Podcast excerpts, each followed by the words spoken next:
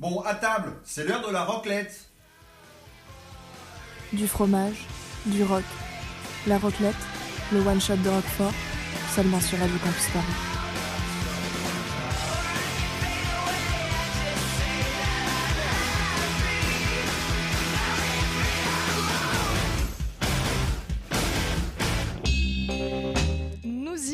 Nous y sommes, c'est bel et bien l'heure de la raclette. Nous sommes le samedi 13 février 2024. Il est 12h51 et nous venons tout juste de nous mettre à table. Au menu ce midi, du fromage, du rock et des pommes de terre. Je ne sais pas vous, mais moi, je n'ai pas besoin de beaucoup plus. Pour partager ce festin hors du commun, j'ai avec moi aujourd'hui des fines bouches de la musique, des Anthony Bourdain du son, sélectionnés et contactés avec attention et précision. Euh, ouais, salut, c'est Faustine. Euh, Dis-moi, est-ce que t'aimes le fromage? Ajoutant à ça une bonne dizaine de mails et le tour était joué. J'ai donc à ma gauche Gabriel Le Révérend, le plus cool des cool kids, bassiste du groupe de garage Girl, compositeur et professeur d'éveil musical pour les enfants. Salut Gabriel. Salut Faustine. Si Paris porte une sorcière pour sûr, c'est bien elle. Elle est la chanteuse et guitariste du projet folk rock Bleu Rennes, c'est Léa Lotz. Coucou Léa. Clément Arnoux, il est le premier concurrent de Gabriel concernant le statut de Cool Kid Number One, ingénieur son et guitariste pour le groupe Nord Belgrade. Salut Clément. Salut Faustine, salut tout le monde. Julie Meunier, douceur, passion et audace la définissent. Tu es organisatrice de concerts et cofondatrice du collectif pluriartistique Fierce Faces sur lequel on reviendra tout à l'heure. Coucou Julie. Hello. Et enfin, la bête de scène la plus sauvage d'Île-de-France et de Bretagne, bassiste du groupe de punk Les Spaghetti Slots et chercheur sur la question de l'importance des salles indépendantes, c'est Morgan Pic. Salut. Vous allez bien? Ça va super. Ça va super. Bon, j'espère que vous avez faim parce que moi je suis affamée. Et pour couronner le, couronner le tout, c'est Philippe Fischer, chargé d'antenne de Radio Campus Paris et fondateur du label de musique expérimentale Planisphère qui réalise cette émission. Salut Philippe Salut Faustine, ça va? Bah ouais, ça va. Et je me disais que c'était d'ailleurs dans ton bureau à toi que nous est venue cette ce sotte idée d'émission où on se gaverait de fromage en écoutant nos morceaux favoris. Enfin, pas de panique, hein, je dis me favoris, mais je sais que le choix était terrible et qu'il s'agit davantage de morceaux parmi vos favoris. Mais du coup, oui, c'est avec toi, Philippe, pendant un énième combat de jeux de mots que nous sommes arrivés à l'idée de la roclette. D'un flux musical du week-end à Et si on s'empiffrait de fromage industriel fondu, il n'y a qu'un pas. Parce que oui, la roclette, c'est un one-shot, une émission spéciale, un once in a lifetime, comme disent les anglophones, de Roquefort, le flux musical 100% rock de Radio Campus Paris, mis à jour tous les deux mois. Quant à moi, je suis Faustine et je serai votre hôte pendant ces 1h30 ou 2h, hein, je me laisse de la marge, de bruit de bouche, de grosses guitares et de Hum, ça fait du bien une bonne raclette avec ce froid sur les ondes du 93.9 FM. Est-ce que tout le monde est bien installé? Ah oui, très bien, très Eh très ben, bien. très bien, Fromage c'est donc l'heure de la raclette sur Radio bien Campus. Paris. Bon appétit.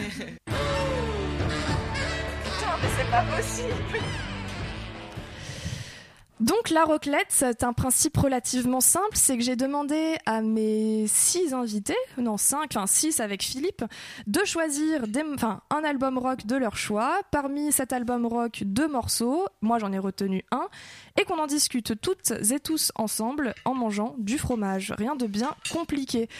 Le bonheur finalement. Exactement. Une certaine vision du bonheur. Exactement. Euh, donc en fait, c'est littéralement une émission à la bonne franquette. Je vois que Clément euh, s'assure que les pommes de terre sont bien chaudes. Qu'est-ce qu'on en pense, Clément? Ça chauffe, Ça pas chauffe. Bon, bon, on n'hésitera pas à, à faire quelque chose, je sais pas quoi, mais à faire quelque chose euh, en cas de nécessité. Euh, je, vois, je vois que Gabriel met des petits cornichons sur ses Ouais, pommes de on est terre. sur Là, une découpe. On est mignon. sur une découpe. Moi, je suis assez, je suis un peu un organisé de la raclette en ce qui me Ouais. concerne. J'aime bien, voilà, partir sur du layering, des cornichons, du fromage. Morgane, n'hésite pas à bouger ton pied de micro hein, si tu as besoin. euh, je te vois un peu loin, mais en même temps, tu manges. je pense que tu as, tu as d'autres priorités. Moi, je m'en fous du rock'n'roll, je suis là pour manger. Très bien. Bah, dommage parce que tu es la première personne que je vais, euh, à qui je vais poser des questions. Donc, J'ai fait avoir sur ce coup-là. J'ai mes fromages qui fondent là. Je te... bah, hésite, hésite pas à récupérer tes fromages. Bah, euh, je suis en train de le faire. à, à- à récupérer tes fromages. Donc, Ah ouais, c'est gentil. On on va essayer de se diviser le travail. Ok. Euh, alors, bon. En Morgane, tu es ancien bassiste des Angrietti, euh, qui, euh, qui, ont, qui, ont reçu, enfin, qui ont été programmés euh, dans le Rockford d'octobre, et tu es le bassiste. Ouais, exactement. Et tu es le bassiste des Spaghetti Sluts qui était en concert hier fait. soir aux Orba. Ça s'est passé comment? C'est très bien passé, il y avait pas mal de monde, on était très contents. On a joué avec euh, deux groupes avec lesquels on est très amis, donc les Baltrinques et les Cold Cum. Et les Cold Cum et les Baltrinques. Et c'est très bien passé, il y avait beaucoup de monde, peut-être un peu trop même, mais euh, non, c'était très chouette, on s'est bien marré et j'ai l'impression que les gens ont bien apprécié aussi.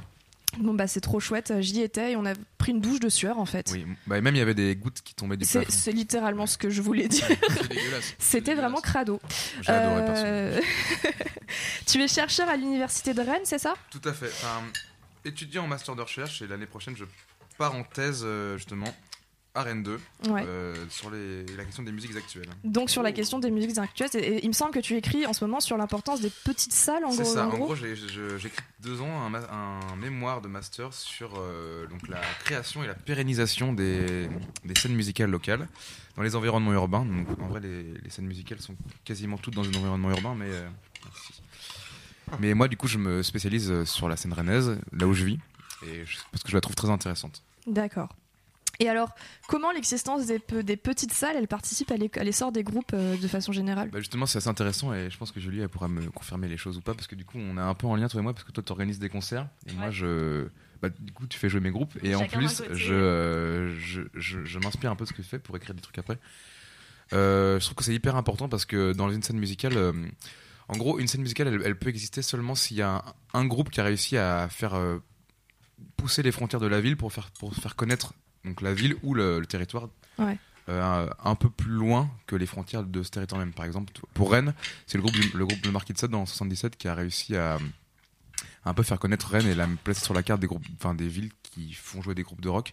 Et du coup, à partir de là, t'as plein de groupes qui se sont dit ah tiens, ça a l'air d'être une ville sympa, il y a des gens sympas, donc on va aller voir ce qui se passe.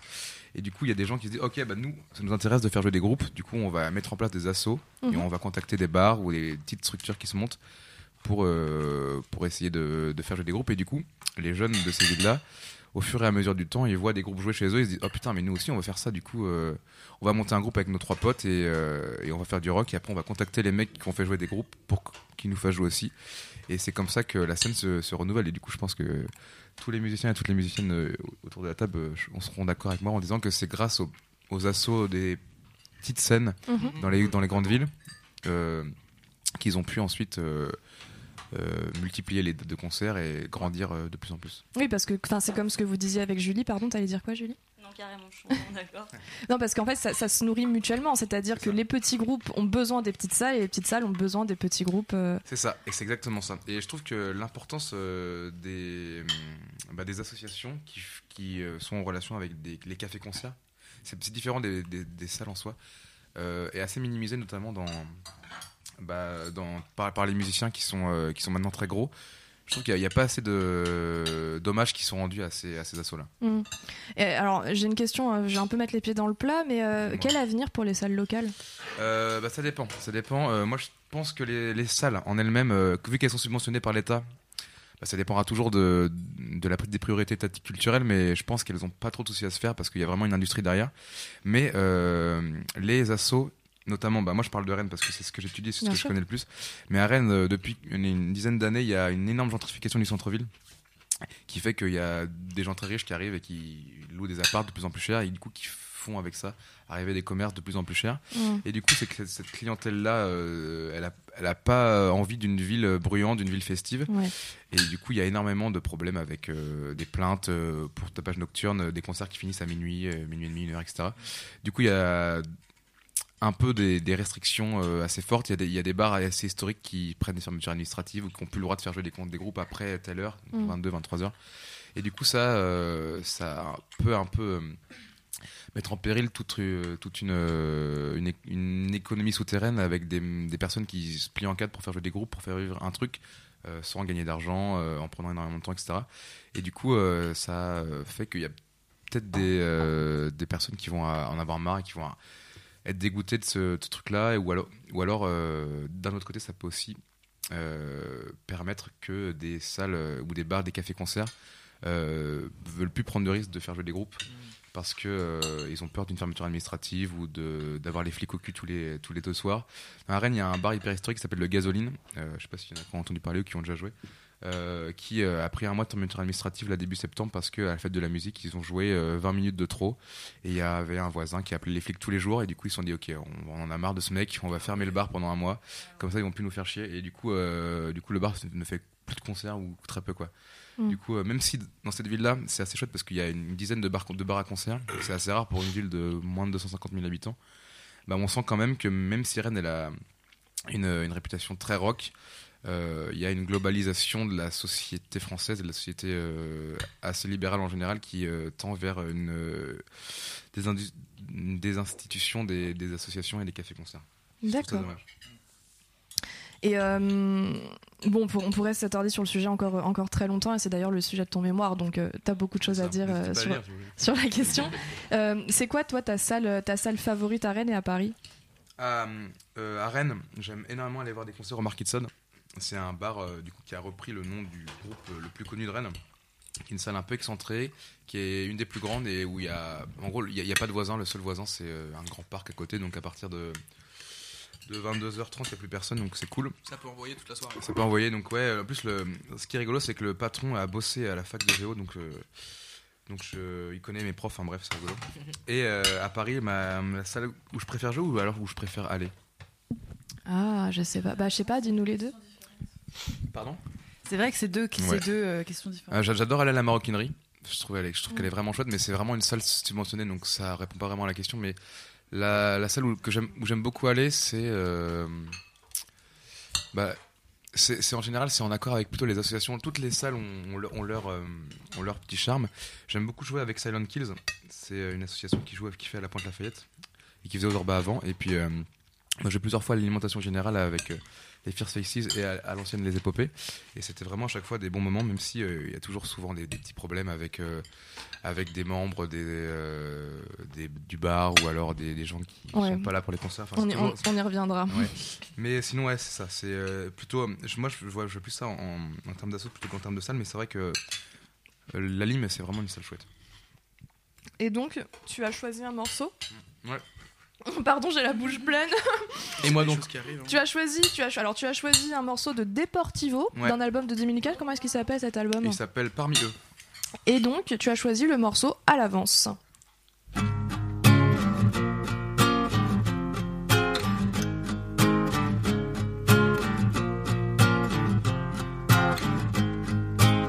J'entrevois à l'avance mes chances pour le paradis. J'aperçois ma confiance au loin qui rétrécit. Mais comment fait-on quand on ne pense plus qu'en devançant? Comment fait-on? Elle avance, elle avance, mais on va encore vous quitter. Je sais, je sais, on va encore vous quitter. Je sais, je sais, elle va encore me planter, mais. Mes amis à la table alors. Rien n'est fini, on finit sous la table et puis on balbutie des Mais comment fait-on quand on ne pense plus qu'en devançant? Comment fait-on? Elle avance, elle avance, mais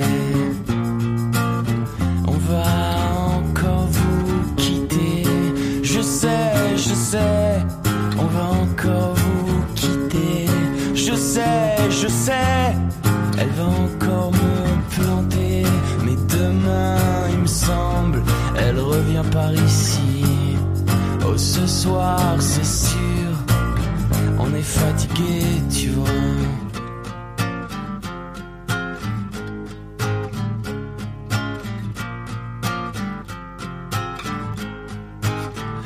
Sais même plus de quoi il s'agissait, mais pour mieux en finir, oh, tout assombri. euh. C'était donc à l'avance de Deportivo de 2004 sur Radio Campus Paris et c'était le morceau de Morgan dans la roclette. Très belle année. Belle année. Délicieuse année.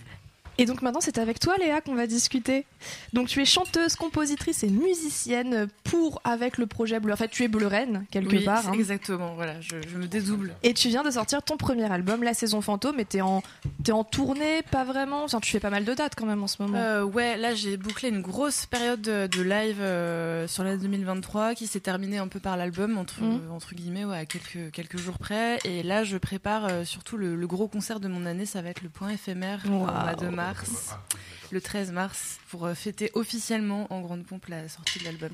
Donc là, on est plus en résidence euh, et préparation du booking de l'été l'année prochaine. ouais. D'accord. Donc il y y a quoi Il y a des festivals qui se, dé- qui se dessinent un peu là? Euh, oui, mais je peux pas le dire. Je pense que je, si, je pense que je pourrais le dire dans quelques semaines, mais là, je peux pas. Pour la prochaine roclette. Voilà, exactement. Peut-être ouais. quand la roclette sort, euh, ce sera déjà annoncé. Donc, euh, Peut-être. Ouais. Sinon, au pire, on fera une émission salade de fruits. C'est euh, exactement juin, ce que j'allais dire. Qu'est- Qu'est-ce qu'il y a comme autre spécialité de saison euh, Salade de frites. la jazz. burrata. Salade de free jazz, c'est moins ma moins spécialité. bien. Je sais pas, je- Il a tenté, il a tenté. La bourocta. Oh Non, elle est très belle. Incroyable. Elle est très très belle, on la garde celle-là. En février, il a Chandler, donc il y a des galettes à foison. Il y a des galettes, ouais, il y a des crêpes et tout. Oh là là. J'ai envie de manger des crêpes. Bon, là n'est pas la question. Donc oui, tu viens de sortir euh, ton premier album, La Saison Fantôme, euh, avec Bleu mais tu es aussi animatrice sur les ondes de Radio Campus Paris pour Panoramique sur la musique de film. Et oui, oui, tu es, tu es bien renseigné parce que la promotion est, est très pudique en plus sur cette émission. Oui, ça fait, euh, ça fait, c'est la deuxième saison de cette émission. Euh, sur laquelle je suis euh, un peu solo, euh, sauf exception où il y a des interviews, etc. Mais sinon, globalement, moi, ça me permet de parler de musique à l'image. Ouais. 50% de trucs qui me font plaisir à moi-même et puis 50% de voilà où je, je donne de mon temps pour Wikipédier le monde des musiques de films. Et alors, destination des auditorices. Mais justement, qu'est-ce qui t'a amené à vouloir traiter ce sujet? Bah franchement, en vrai, réponse, réponse hyper honnête parce que j'aime trop ça et que ça me permettait d'apprendre des trucs en préparant les émissions. je pense qu'il n'y a pas de meilleure motivation Voilà. quelque part. Ouais. Et puis, euh, je pense que dans les, dans les petits rêves euh, de fond de cale, euh, il y a toujours celui d'écrire une musique de film. euh, cas, de travailler vraiment sur la musique à l'image Ouais. encore plus. pour l'instant, j'ai un portfolio qui se construit petit à petit avec des petites choses. Euh, j'ai plutôt fait le trajet d'ailleurs en sens inverse parce que j'ai déjà fait des clips pour ma musique euh, que je réalise, notamment là un clip en, en animation qui est sorti au mois de novembre du coup, Euh, au mois de, enfin pardon, le 1er décembre, le jour de la sortie de l'album. Mais j'aimerais bien maintenant que ça s'est fait, vraiment plus travailler cette, Ouais. cet aspect-là. Et du coup, c'est, je trouve que c'est une écoute particulière. le rôle de la musique est hyper particulier dans les dans les illustrations d'images, donc. Notamment les musiques de documentaires, les Mm. musiques de séries, euh, les musiques qui sont jouées par des personnages dans des films aussi. Tout ça, c'est un truc qui m'intéresse vachement. Ouais. Je pense que tant que j'aurai, euh, tant bien que mal, Philippe le sait bien, mais tant que j'aurai à peu près le temps de le faire, je continuerai cette émission parce qu'elle me permet d'apprendre plein de trucs et de partager euh, la passion que je peux avoir euh, sur des, des compositrices notamment. C'est vrai que le chiffre des nanas dans ce milieu est est assez bas et euh, statistiquement du coup on en parle moins, on les voit moins, il y a moins de 7% de compositrices euh, À parmi moins tous de les 7%. compositeurs de- ouais, ouais, ouais. moins de 7% de, de femmes dans, dans le monde de la musique et l'image donc euh, donc voilà c'est la deuxième raison suffisante euh, pour moi pour pour les mettre en avant euh, Mm. assez régulièrement dans, dans mon émission quoi. Oui, parce que même toi, ta façon de décrire bah, pour Bleu Reine, c'est quand même très imagé. Oui, en plus, c'est vrai que j'ai- j'aime bien les musiques évocatrices, euh, soit qui vont générer des images, soit les images, au contraire, qui vont générer des envies d'écrire de la musique dessus. Donc c'est vrai que ça se. C'est un peu le même principe, ça se rejoint. euh, tout ça, c'est un petit peu de la synesthésie, quoi. Est-ce que t'as un Je film t'étouffe pas. Ouais, je, je fais de mon mieux là. L'émission va prendre un tournant très bizarre si on doit appeler le SAMU pendant la roclette. On leur proposera une pomme de terre. Mm. Et t'as la reco d'un film dont la BO euh, fait tout en fait. Ou vraiment c'est la musique qui porte les images plus que l'inverse. Euh, ouais, franchement, euh, il y, y a quelques exemples. Alors euh, là, dernièrement, dans les films très récents, très évidents, on est allé voir Le Garçon et le Héron, qui est le dernier Miyazaki, et je trouve que la musique est incroyable dedans parce qu'elle répond vraiment à tous les décors et à tous les personnages. Avec cette espèce de, clair-obscur un peu ambigu, on ne sait pas vraiment qui sont les gentils, qui sont les méchants. Et sur ce principe-là, la musique, elle, euh, emprunte aussi vachement ce principe euh, d'être dans, quelque chose qui n'est pas vraiment binaire. Euh, Il y a pas mal de choses très complexes euh, en termes d'harmonie qui se passent. Et, euh, dans les trucs euh, auxquels je peux penser là spontanément, euh, il y a par exemple les musiques, euh, la bande originale d'un film comme Deadman, Évidemment. joué par Nino. Et c'est vrai que je trouve qu'avec euh, avec un seul instrument, en l'occurrence la guitare, Mm. où il n'y a pas vraiment d'orchestration, il n'y a pas de, de voix, euh, c'est un film qui montre un personnage très solitaire. L'instrument qui l'illustre est aussi très solitaire, et pourtant il y a quelque chose d'extrêmement riche et Ouais. de très, euh, très imagé quoi, qui, qui se passe. Euh, voilà, après il y a des musiques, tout ce qui est euh, dans le folk horror aussi que j'aime bien. euh, la musique du film The Witch, par exemple, là auquel enfin, j'ai failli faire l'émission de demain, enfin l'émission, pardon, d'il y a un mois sur sur ce compositeur, mais voilà. Et puis il y a Hildur Guðnadóttir aussi qui a fait la bande originale du film Joker et qui a fait plein d'autres choses aussi l'année dernière, notamment des films qui mettent en scène des femmes ou réalisés par des femmes ou les deux. Donc voilà, c'est pour moi, c'est vraiment des identités euh, instrumentales euh, et d'écriture qui sont très très fortes et qui font que, je pense, côté réalisation, on fait appel à quelqu'un qui va vraiment euh, être un personnage du film à part entière Ouais. quand on fait appel à ce genre de figure-là.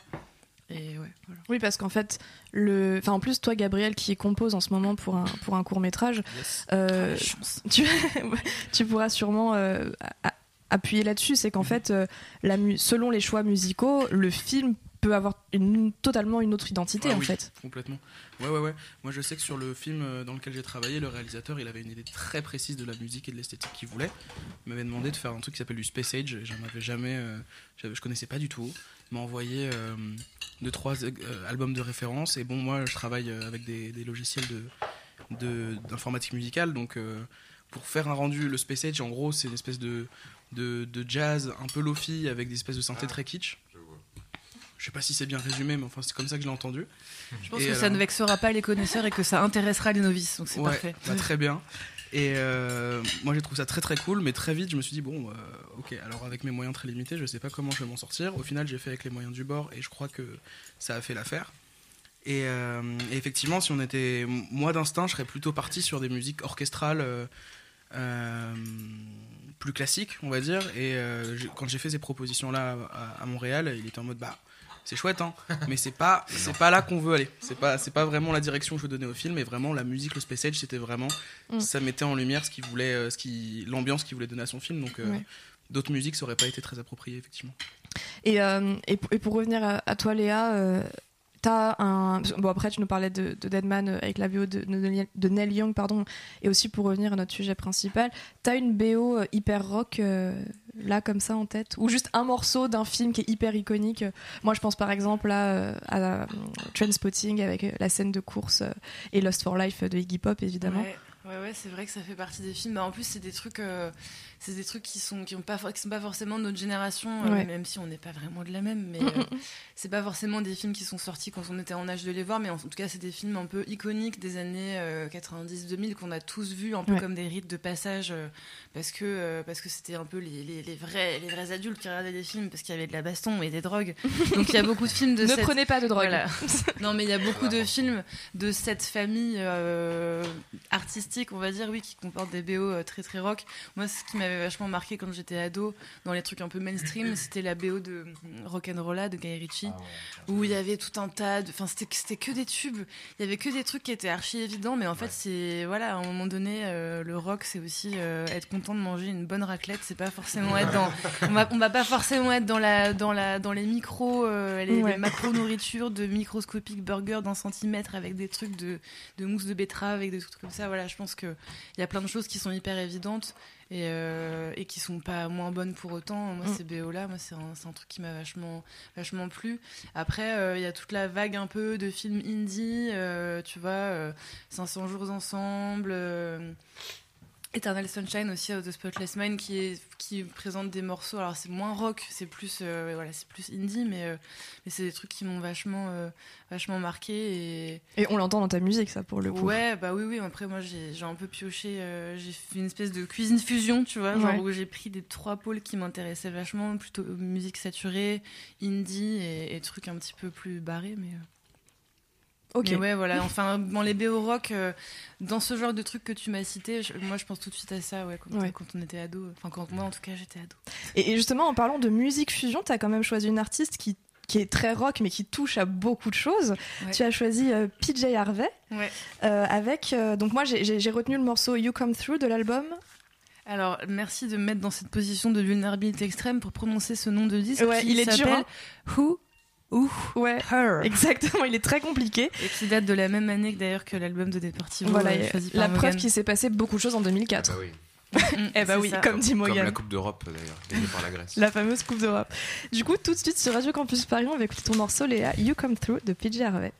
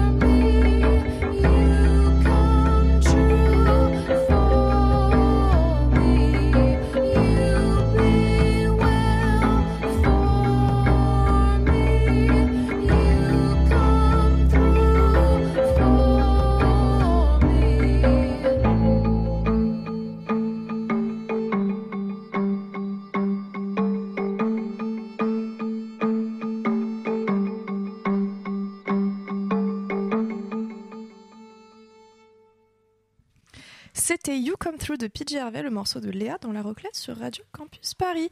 Et tout de suite, on va s'attarder sur toi, Philippe. Oula. Oula, ouais, parce que je- alors, ce que vous ne savez pas, c'est qu'on est tous à table, enfin tous et toutes à table. hein.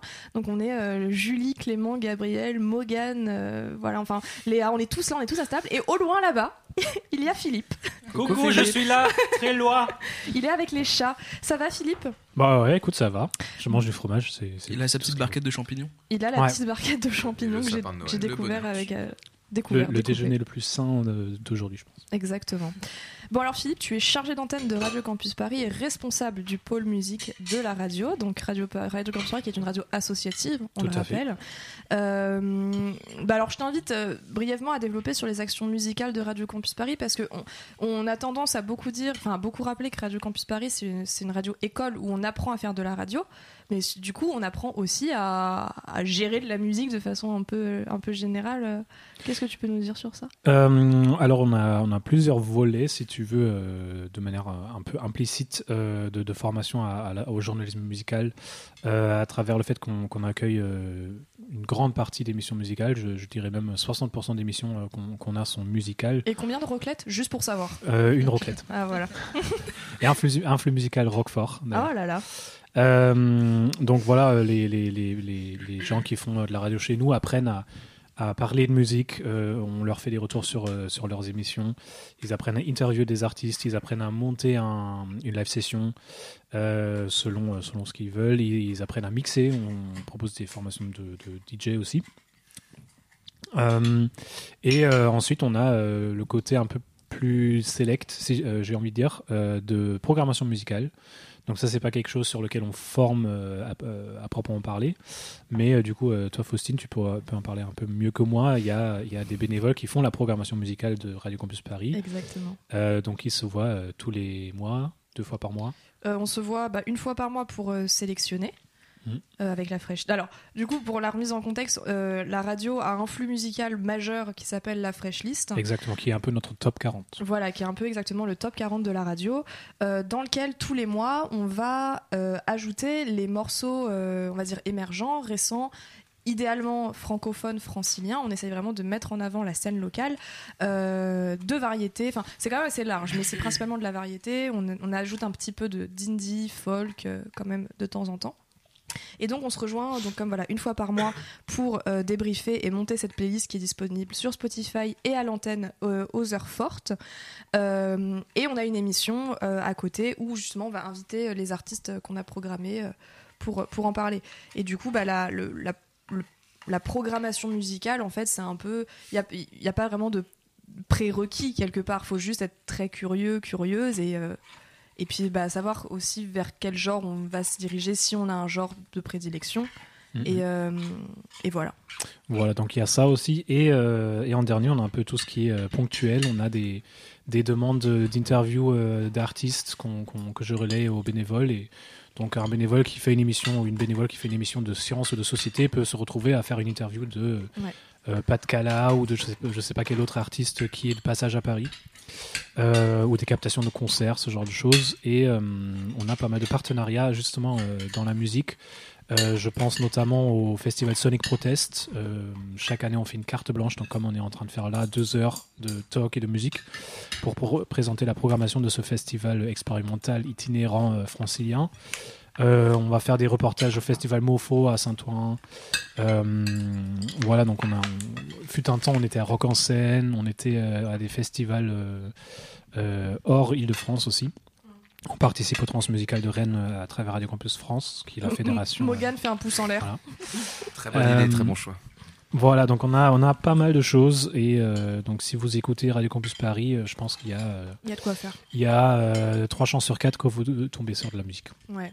Et alors justement, Radio Campus Paris, quelle importance des radios, des radios associatives aujourd'hui dans l'industrie musicale? On, on peut Rien que ça. On peut condenser. hein. Alors, euh, ouais, là, je prends peut-être aussi l'exemple de Radio Campus Paris, euh, qui, est, euh, qui est une radio de découverte musicale. Ouais. Donc, on est, ce qui est- c'est reconnu par, par le ministère de la Culture que une de nos, nos- un de nos piliers de radio, c'est de, de faire découvrir de la musique qui ne passe pas dans d'autres radios ou sur d'autres médias. Et donc, euh, ça nous oblige aussi à passer pas mal de, de jeunes artistes. Euh, et euh, Ça nous oblige, mais on y prend plaisir. ah oui, oui. Euh, donc c'est après il y a des, des implications administratives qui sont pas très importantes, enfin pas très intéressantes pardon. Mais donc voilà, on, on- les, des radios comme Radio Campus Paris ou les autres radios campus de France ou d'autres radios associatives sans, sans réseau sont là un peu aussi pour pour contrer euh, l'uniformité de ce qu'on entend sur les radios commerciales ou les radios Mm. publiques. Euh, bon, je dis ça de manière très schématique. hein. Évidemment, Oui. on écoute FIP, on découvre plein de choses. On, éc- on écoute. euh, alors, j'écoute pas trop d'autres radios publiques ou, ou commerciales, mais je pense qu'il y a aussi de la découverte qui, qui se fait. Ce sont quand même des gens qui sont rémunérés aussi pour découvrir et faire découvrir de la musique. Mais euh, le petit groupe du coin qui, euh, qui n'a pas de chance de passer à, à Radio France, bah, il passe euh, à Radio Campus Angers, à Radio Campus Montpellier. Mm. Et euh, ça fait vivre tout un, tout un petit, un petit micro, écosystème musical qui apporte la visibilité à ces jeunes artistes. Ouais. Et euh, alors dernière question, pareil, un peu lourde. Euh, quelle place Qu'est-ce que la musique en fait? Dis-moi toi. Non, quelle place pour la radio dans un monde où le podcast est hyper proéminent, où on est, on a pu vraiment, enfin, on a pu, on, on, on n'aborde plus le temps de façon à se dire, oh à 14h il y a une émission que je vais écouter, il va falloir que je me rende disponible, où on se dit, ah bah ce soir à 22h je serai dans le RER, euh, je vais pouvoir écouter mon podcast. Quid de la radio à l'époque de Netflix finalement? C'est ça, oui. À de la radio en fait. Euh, alors oui, euh, bonne, bonne question, bonne grosse question. Euh, je pense que là aussi, on revient un peu sur ce, ce côté de découverte musicale, parce que la radio, faut faut rappeler, c'est quand même un, un média aléatoire. Donc l'idée, c'est pas non plus de se dire, ok, moi je vais allumer la radio à 14h parce qu'il y a mon émission préférée. Ça, évidemment, on peut le faire quand on le sait. Mais il y a beaucoup de, beaucoup de gens qui, qui allument la radio et euh, mettent, un, mettent, un, euh, mettent un, une station sans savoir ce qui Ouais. va s'y passer. Donc euh, quand on est en voiture, évidemment. Euh, mais même euh, quand on est chez soi, moi ça m'arrive de, de- d'être en soirée avec des gens et j'ai pas envie de, de me dire ok qu'est-ce que je mets comme musique euh, qu'est-ce que qu'est-ce qu'on va faire écouter aux gens non je mets juste une station de radio à laquelle j'ai confiance je mets radio sofa pour le pour le, le dimanche euh, et, et je vais découvrir des choses Ouais. j'ai découvert une super reprise euh, ringarde de ah mince ça me ça me revient pas Euh, bon je, je vous retrouve ça pour après la pause musicale Pas mais de voilà problème. on, on fait des découvertes de manière très aléatoire avec la radio et ça c'est ça c'est assez chouette aussi Et en parlant de musique aléatoire, toi, tu es ancien responsable donc, de l'émission Planisphère et tu as monté ton label euh, qui, qui a du même nom d'ailleurs, hein, Planisphère Exactement. de musique expérimentale. Euh, c'est très aléatoire quel- aussi Voilà, ce que j'allais dire, c'est très aléatoire. Quelle place pour le rock dans la musique expérimentale alors? Oh, euh, une grande place. Ouais. Une grande place. Euh, c'est vrai que souvent on, on dit euh, musique expérimentale, on pense plus à euh, aux musiques un peu les- la, la noise, voilà. Noise, free jazz, avec les bruits de bouche et les bruits de couvert. hein. C'est ça. Non, on pense plus à des musiques euh, soit électroniques, soit euh, électroacoustiques, euh, des choses qui, dont on ignore euh, l'origine du son. Mais il y a plein de groupes de, rock expérimental ou d'artistes qui, qui mêlent des influences rock dans, dans leur musique. Même dans, dans l'électro, on retrouve ça. Il y a des, artistes plutôt de, de techno industriel, euh, comme Sarah Persico, comme euh, euh, Verset Zero, qui, euh, qui tirent des influences de ça. euh, donc, ils vont passer d'un morceau de techno à un morceau de Rammstein dans une soirée et ça passe. Mm. Donc, euh, non, non, il y, a il y a une grande place euh, de- du rock dans les musiques expérimentales aujourd'hui. D'accord. Et du coup, pour euh, nous- un peu nous, nous illustrer ce que tu viens de dire, tu as choisi un morceau du groupe Sonic Youth, bien évidemment, de 1988, de 1988 pardon. Quel album déjà Teenage Age, Teenage Age Riot? Teenage Riot. Ah ouais, euh, je l'ai le- mal écrit, super. euh. L'album s'appelle euh, Daydream Nation. Voilà, et moi je te propose qu'on l'écoute tout de suite, Allez, ça pendant qu'il y a un chat qui me grimpe dessus.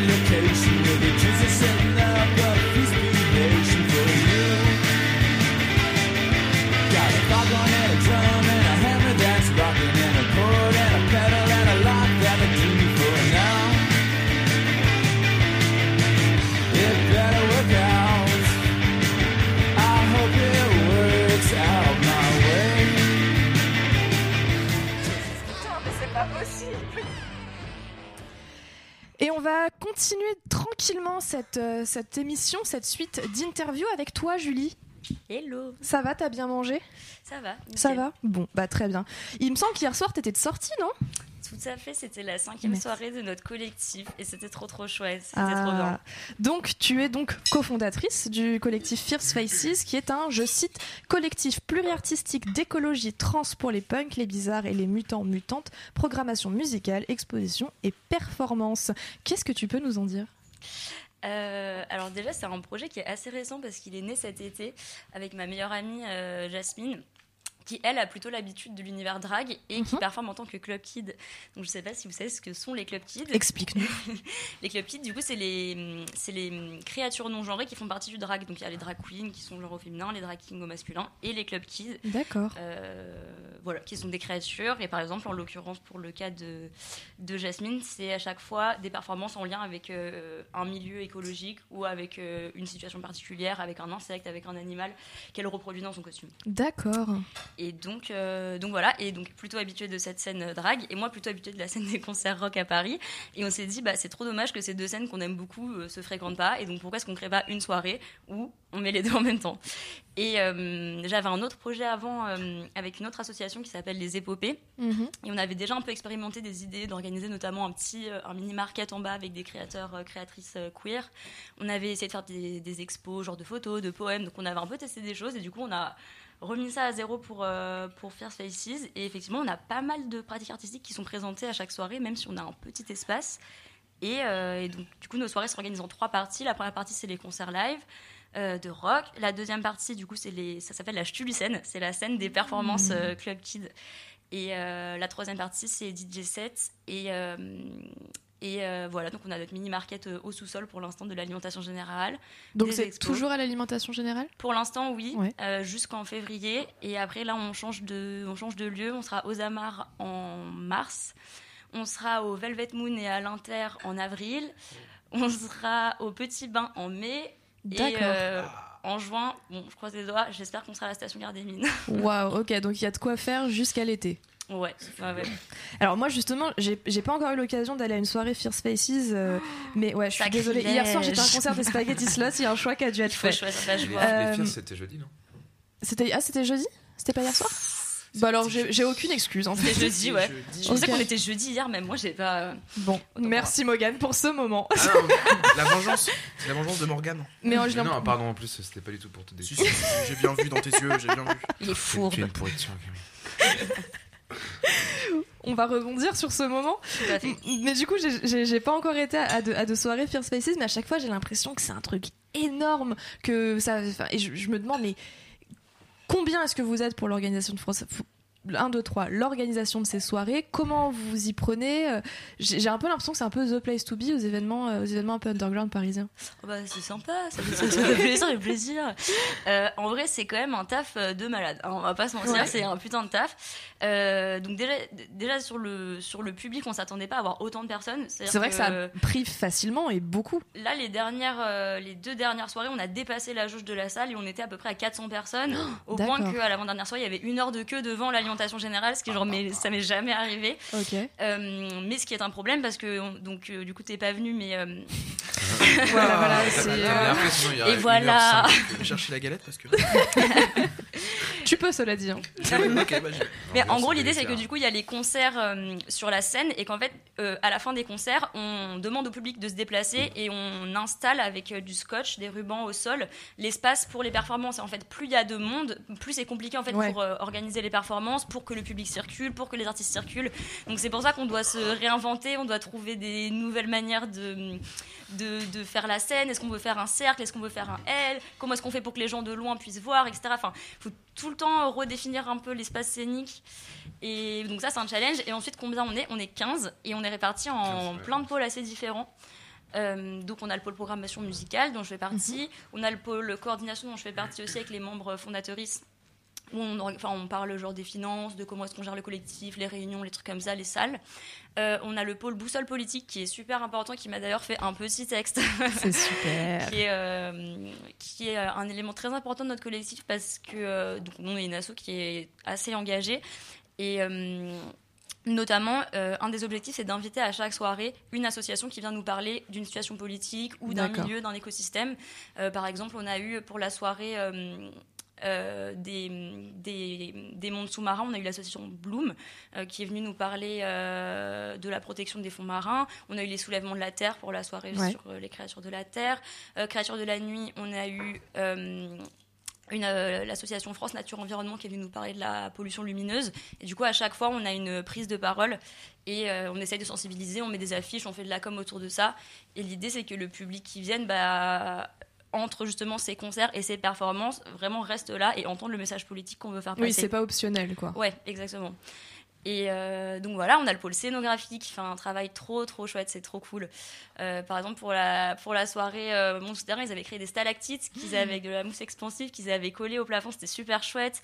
Notre logo c'est des tentacules et ils ont créé deux immenses tentacules, euh, dont une qui est une tentacule punk avec un, un anneau, enfin un, un Ok. piercing et tout, et une tentacule un peu plus euh, genre euh, genre jaune fun et tout. Mais voilà, on a le pôle euh, le mini market, on a le pôle euh, lumière et son avec euh, malheureusement un seul ingé son pour l'instant. C'est un appel, en fait. Là, là, tu Est-ce viens. qu'il s'appelle Paul? C'est ça la vraie question. Il s'appelle Seul dans son Victor. Il s'appelle Non, mais là, tu, tu viens, tu viens de faire un appel à, à la- l'île de France entière, Tout en à fait. fait. Euh, si un, Rejoignez-nous. si un, une ingéson nous entend. C'est ouf. Ouf. Et euh, donc voilà. Donc là, c'est à peu près toute l'équipe. Ouais, c'est ça, bah, le pôle perf. euh, et je réfléchis. Bah, Il y a un pôle qu'on va lancer justement au Velvet Moon en avril, c'est le pôle lecture-écriture, où du coup on a envie d'inciter des gens à écrire leurs textes et à les lire, euh, à les déclamer avec de la musique, sans musique, sur des sets, pas des sets, etc. Donc ça, c'est un projet à venir. Et voilà, je crois que j'espère que j'oublie personne. Ça fait déjà quand même beaucoup de monde. Donc je pense que si t'en oublies, Ouais. elles ne se vexeront pas. Euh, et qu'est-ce qui vous a incité à, euh, enfin tu l'as dit tu t'es dit ah, c'est dommage que ces deux ces deux mondes ne se rencontrent pas. Mais euh, le format en fait de la chose hum, qu'est-ce qui qu'est-ce qui vous a inspiré en fait ce format ultra pluridisciplinaire euh, et là on, on pense notamment à l'intégration d'un moment poésie écriture tout ça T'as- t'as des moi ça me fait penser en fait aux soirées Riot Girl des années 90 mais euh, je sais pas si ça si ça joue De ouf, c'est grave une inspiration. Et d'ailleurs, au début, je voulais programmer que euh, du punk euh, Riot Girl, mais c'est impossible de faire une année avec. euh, Il y a tellement Ouais. peu de groupes sur Paris. Mais il y en a, mais c'est vrai qu'on fait vite le tour malheureusement. Enfin, je pense qu'il y en a encore plus qui n'osent pas trop sortir Mm, de leur mm, mm. garage, quoi. Donc pareil, n'hésitez pas, les Pareil, groupes qui nous voilà. entendent, à nous contacter. Fierce Faces sur Instagram et sur Facebook. Victor, souvent, il m'envoie des messages en mode Est-ce que tu connais des groupes Ouais. avec des meufs et tout. Du coup, j'ai c'était c'était tous les groupes que je connaissais. bah ouais, ouais, mais c'est qu'il y a aussi des groupes trop trop chouettes euh, qui, euh, qui sont pas sur Paris et que je voudrais faire venir, mais on n'a pas la thune pour les Mm. défrayer. Et du coup, c'est trop chiant. Enfin, je peux les accueillir à l'appart, mais payer le train et tout, c'est compliqué. Bon, faut qu'on trouve des petites, euh, des petites solutions. Et du coup, la question, c'était pas du tout ça, c'était euh, pourquoi ça? Alors, euh, bah déjà, il y a un truc qui nous énervait un peu avec euh, mes amis, c'est que ça fait quand même 5-6 ans qu'on est à Paris et on était euh, assez gênés par la rigidité de la scène parisienne où on se sentait pas forcément à notre place. Nous, Clément hoche la tête. Hein. Genre, peu importe les milieux qu'on fréquente, on se sentait pas euh, forcément à notre place, ou alors on était vite rattrapé par une espèce de culture un peu mainstream, du coup, qui changeait un peu l'espace, enfin, l'esprit des espaces qu'on avait déjà euh, investis. Et, euh, et en fait, je pense surtout, on a des esprits qui partent un peu dans tous les sens avec euh, cette bande d'amis, et on Mhm. s'est dit, mais en fait, on veut tout, tout faire maintenant, et on va le faire, et on va proposer euh, ça pour que les personnes qui veulent cette. cette espèce de, de, de choses pluriartistiques et hyper chouettes qui partent dans tous les sens bah, puissent venir. Et ils veulent venir que pour la première partie bah, ils viennent que pour les concerts. Ils viennent que voir les expos ils viennent que voir les expos. Puis peut-être qu'ils peuvent circuler puis machin. Et puis ça crée des interactions. Et L'idée, c'est il n'y a pas de limite en fait. Il Ouais. a pas de limite. Et l'idée aussi, c'était de, de créer, enfin, de, un peu de changer les frontières entre la scène et le public et de se dire euh, les artistes sont partout. Et d'ailleurs, ça, on a un épisode, enfin, on a un, un moment qui s'appelle le Fat Time. C'est du coup un défilé, euh, un renoué participatif où tout le monde peut venir vraiment sur scène euh, sans costume, avec costume et faire un petit euh, euh, bien s'assis. Et, euh, et du coup, c'est vraiment dans cette idée de il n'y a pas juste artiste, public et chacun reste sur ses espaces et ça se mélange. euh, C'est ouais, ce qui me D'accord. tenait à cœur. Bon, bah, je regrette de pas avoir été là jeudi. Voilà, tout simplement. La prochaine, c'est le 15 février. Le 15 février, bah, on le note dans nos agendas. Il y en a une par mois, c'est ça? Il y en a une par mois. En vrai, c'est un rythme assez Mais vous intense dormez de quand? soirée. Euh, c'est une bonne question. Et euh, parce qu'en plus, on, on rappelle quand même qu'on est chez toi aujourd'hui. Merci d'ailleurs de nous accueillir. Donc Avec vraiment, c'est que tu, te donnes pour cette scène parisienne en fait. Ouais, j'aime trop. Et alors moi, il y a une dernière question euh, avec que j'aime que j'aurais voulu euh, aborder avec toi sur votre page Instagram de Fierce Faces. vous avez fait un post sur la notion d'espace safe. euh, Concernant euh, Fierce Faces, en disant que les soirées Fierce Faces n'étaient n'étaient pas safe. Moi, ça m'a interpellée. Qu'est-ce pourquoi Euh, Parce que je, je me doute qu'en fait vous voulez que ce soit safe, mais pourquoi devoir annoncer de prime abord que ça l'est pas? Bah, en fait, ça vient d'un mouvement de plusieurs associations, notamment des assos féministes et des assos dans la programmation, euh, qui, ont, qui ont réalisé qu'il y avait beaucoup cette espèce de tampon de safe, safe, Mm. safe. Et ça, c'est super chouette dans le sens où ça incite les gens euh, à venir à ce genre de soirée. Ça crée un espace dans lequel on se sent à l'aise. On imagine aussi qu'il y a des personnes à qui on peut s'adresser. Enfin, qu'il y a tout un, un processus derrière pour que ce mot soit employé. Sauf que c'est pas 100% safe en fait. Et Ouais. on voulait arrêter d'essayer de vendre cette image qui est un peu fausse. Du de- safe washing. Voilà, et un peu de on peut vous protéger de tout, euh, il ne va rien vous arriver, c'est- pas vrai. Nous, on fait tout pour que ce soit un espace trop mime où les gens se sentent bien, s'entendent bien et qu'il n'y ait pas de problème, mais c'est on peut pas garantir le 100% safe. Et justement, on voulait arrêter, sachant qu'en plus, on est une asso queer, euh, c'est un peu ce qu'on attend de nous, quoi. On attend qu'on soit Ouais. irréprochable, on attend que tout soit fait à la lettre, qu'on Oui, fasse des vagues, mais de la bonne manière. ça, se, con- vois, ça se que- confronte à, à des, à des limites euh, politiques et éthiques qui Mm. sont euh, très très importantes en ce moment dans les milieux justement politisés de gauche Mm. de, de- de- le côté irréprochable en fait du militantisme. D'accord et du coup ouais, donc vous vous êtes dit bah autant euh, autant dire clairement qu'on peut pas tout faire quoi Ouais, c'est ça. En fait, on a établi clairement les, les règles euh, qu'on doit respecter à nos soirées sur nos postes et on les repartage régulièrement et tout le Mm. monde peut, peut y accéder. Mais effectivement, on précise aussi régulièrement que. euh, que on peut pas tout faire. Alors au fur et à mesure qu'on prend des nouvelles initiatives, par exemple là Mm. la plus récente initiative c'était de créer une équipe qui s'appelle les sirènes, euh, qui, euh, qui ont d'ailleurs un truc trop chou, c'est des petites nageoires de dauphins en brassard. Gabri- Euh, Gabriel pensait qu'on lui proposait de l'eau alors que Clément lui demandait de l'eau pardon Petite incompréhension. Thomas non non j'en veux pas et Clément c'est bah si en fait excuse-moi Julie on t'a coupé Non, pas de souci, mais du coup, les. Pardon, les sirènes, c'est l'équipe qu'on a essayé de rassembler, qui est une équipe volante qui se déplace dans la soirée Mhm. avec du coup leurs petites nageoires euh, dauphins pour les reconnaître. c'est adorable elles ont une petite Oh, nage c'est trop cute, c'est trop cute, je vous jure, ils ont fait un trop beau travail. Et, euh, et voilà, du coup, l'idée, c'est aussi de se dire, bah, on essaie de mettre des choses en place. On peut pas créer une safe zone comme euh, certaines soirées le font, Mm. euh, parce que, bah, en l'occurrence, à l'alimentation générale, c'est une salle où il n'y a pas de sortie de secours au sous-sol, et le sous-sol, c'est le seul endroit où on peut en faire une, donc moyen d'enfermer les gens Ouais. dans la cave. Mais, euh, mais bon, voilà, donc en tout cas, on essaie de trouver des solutions, on communique, on essaie d'éduquer les gens, on essaie de former des équipes volantes qui euh, vont surveiller ce qui se passe. Mais euh, voilà, on fait tout ce qu'on peut, mais bien sûr, on. Oui, en fait, c'est un peu dire que vous, si, vous- si vous entendez quelque chose, c'est certain que des mesures seront prises, mais vous pouvez pas, vous pouvez pas avoir les yeux partout, malheureusement. Exact. Ok. Et tu as choisi un morceau de ton artiste favorite, il me semble, C'est ma mère spirituelle. ta mère spirituelle. Tu l'as, tu, tu, on, on dira son nom juste après. Tu l'as vu combien de fois en concert? Euh, ou en performance Je l'ai vu. Alors, ok. Alors, je l'ai vu, deux fois en concert. Je l'ai vu une fois à Paris, une fois à Berlin. C'était incroyable, surtout à Berlin. Et je l'ai vu une fois en performance au Centre Pompidou euh, à Paris aussi. Et euh, mon Dieu, j'ai eu l'occasion de faire dédicacer le, le cahier de l'exposition qu'elle avait fait Évidence au Centre Pompidou. Et son nom, c'est Patti Smith. c'est bon, faut le dire. Et je lui ai laissé une lettre et un dessin. Elle m'a jamais répondu. Mais euh, en vrai, je pense que voilà, je suis dans son cœur euh, quelque part. hein. Gabriel a dit que c'était sûr. Et donc, tu as choisi le morceau Citizenship de 1979. Est-ce que tu peux nous rappeler le nom de l'album? Wave. Wave. Euh, pourquoi ce morceau?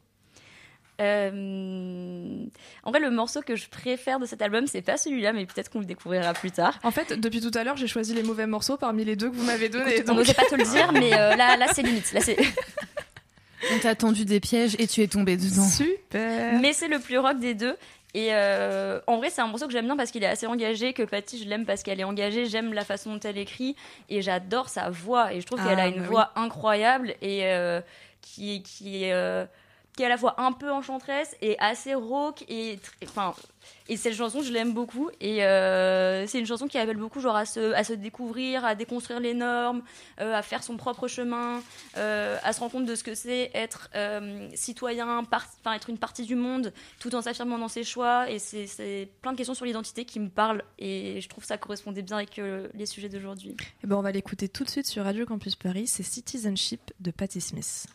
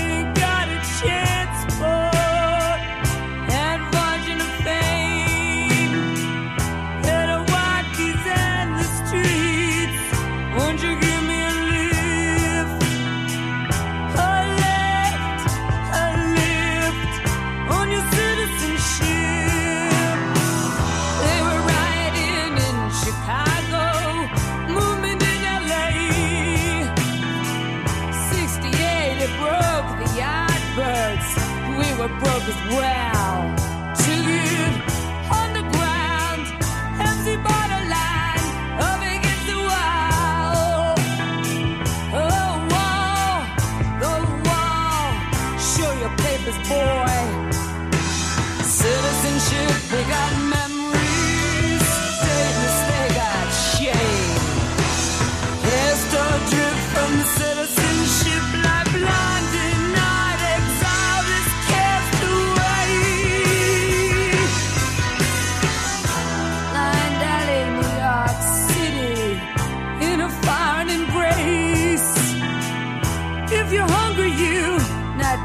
particular about what you'll taste.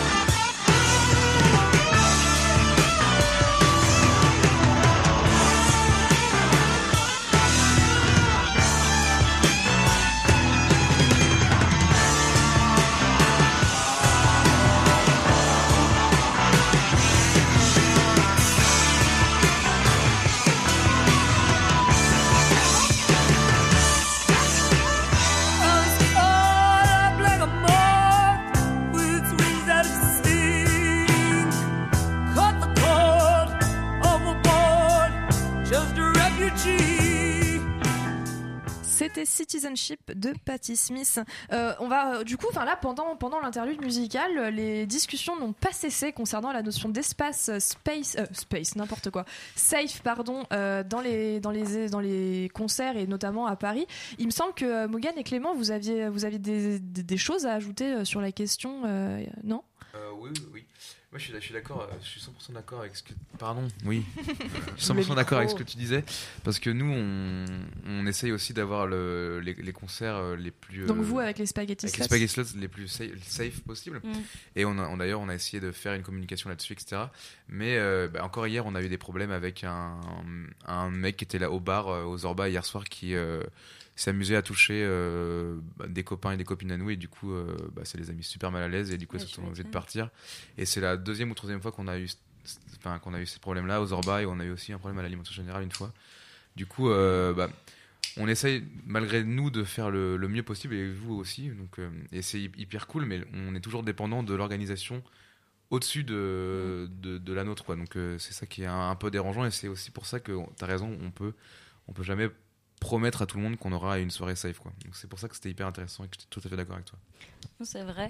Et euh, il y a aussi le problème, comme tu dis, qu'on dépend de l'organisation qui est au-dessus de nous. Et qu'effectivement, euh, si la salle euh, a euh, son personnel et que le personnel ne fait rien quand il voit ce genre Bah, de comportement, c'est compliqué de repasser derrière. Euh, Il y a toute l'éducation, mettons, à refaire euh, des personnes qui travaillent là-bas, puis des personnes qui ont un comportement problématique. On n'est pas forcément soutenu par la salle, voire même vaut mieux parfois fermer sa gueule si on veut continuer le programmer.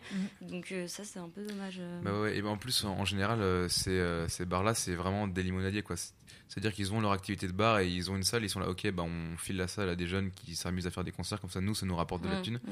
Et après, ils font pas du tout un travail là-dessus, euh, parce que les, du coup, les clientèles sont totalement différentes. Oui, c'est ça qui est. ça dire, qui est- Au-delà du personnel, c'est aussi la, la clientèle en fait des endroits qui du coup ne se mélangent pas du tout avec le public des soirées organisées par les assos bien souvent. Et t'as vraiment l'effet rez-de-chaussée sous-sol. Bah, c'est ça. Ouais. Et en fait, les gens se croisent quand les uns vont fumer, mais il n'y a pas. c'est pas vrai de que mélange du tout, y a pas- C'est pas très mixte. euh, et surtout, la, la clientèle n'est pas du tout sensibilisée, je pense. euh. Ouais. Souvent, elle ressemble. Enfin, souvent, un gérant, euh, consciemment ou non, va forcément faire rejaillir ses traits de personnalité ou sa culture euh, sociétale, on va dire, sur sa clientèle, je pense. Et effectivement, si le gérant ou la gérante n'est pas du tout euh, euh, sensibilisé ou ne s'intéresse pas à ces problématiques-là de safe space, euh, forcément, la clientèle, euh, il y a de Mm. grandes chances pour qu'elle suive le même chemin. Tout à fait. On l'a déjà vu aussi, et moi pour avoir déjà beaucoup joué dans des, dans des endroits comme ça, aux Zorba, euh, à la pointe, etc., à l'alimentation, toi t'avais joué aussi. Ouais, je vois très bien le genre de, de situation un peu cul-de-sac, quoi. Bah, c'est ça. Et en plus, euh, bah, c'est tout le problème parce que si on décide de plus jouer, nous, dans ces salles-là, bah, ça dessert la scène, ça dessert aussi les associations et des gens comme Julie qui se bougent le cul pour euh, faire jouer des groupes. Et du coup, on est un peu euh, le cul entre des chaises parce qu'on a, on a des, des convictions, mais en même temps, on a des convictions de l'autre côté. Ouais. Donc, c'est c'est Mm. une sorte de conflit d'intérêts Mais c'est une, assez étrange. c'est une problématique qui est hyper, euh, enfin qui est en ce moment très au centre des discussions dans, dans l'industrie musicale euh, de façon générale, hein, parce que on, on l'a vu même au niveau de médias musicaux, euh, qui, a- qui avaient des prises de parti, qui on se disait bah mince, euh, où est-ce que de quel de quel côté je dois me placer? Est-ce que du coup ça peut continuer à être une référence pour moi? Est-ce que non? Euh, Et puis voilà, on a vu aussi un plein de salles qui sont très, euh, qui sont hyper importantes. Je pense notamment au Supersonic parce que c'est une des rares salles où on peut aller gratuitement, donc d'un point de vue euh, on va dire politique, c'est très important, mais en même temps, bah, quand on s'y sent pas en sécurité et que c'est des salles qui prennent pas nécessairement de mesures, je dis pas que c'est forcément le cas du Supersonic. Où est-ce qu'on se place? Comment on se situe quoi? C'est vrai. Et d'ailleurs, je tiens à préciser que toutes nos soirées sont gratuites et vraiment, on met Ah. un point d'honneur à les à vraiment les laisser gratuites. Je pense qu'à un moment, on sera obligé de faire à prix libre pour pouvoir rémunérer correctement tous les Mais artistes. pas de pièces de 5 centimes. Mais d'ailleurs, justement, Mais voilà, c'est petit moment pour annoncer ne mettez plus, s'il vous plaît, de pièces de 1, 2 ou 5 centimes dans le chapeau pour les artistes. Merci. mais d'ailleurs, justement, j'ai une question par rapport à ça. Comment on fait pour rémunérer les artistes euh, au First Faces Alors justement, c'est pour ça pour l'instant qu'on est resté aussi longtemps à l'alimentation générale. C'est qu'en fait, ils sont d'accord pour nous laisser 20% Ok, du bénéfice euh, sur le hors taxe sur les boissons. d'accord. Et, euh, et du coup, ça, plus on fait passer un chapeau à la fin, euh, bah, au fur et à mesure. En, bon, en gros, il y a besoin d'avancer par une certaine partie de l'argent jusqu'à ce qu'on soit euh, vraiment rentable.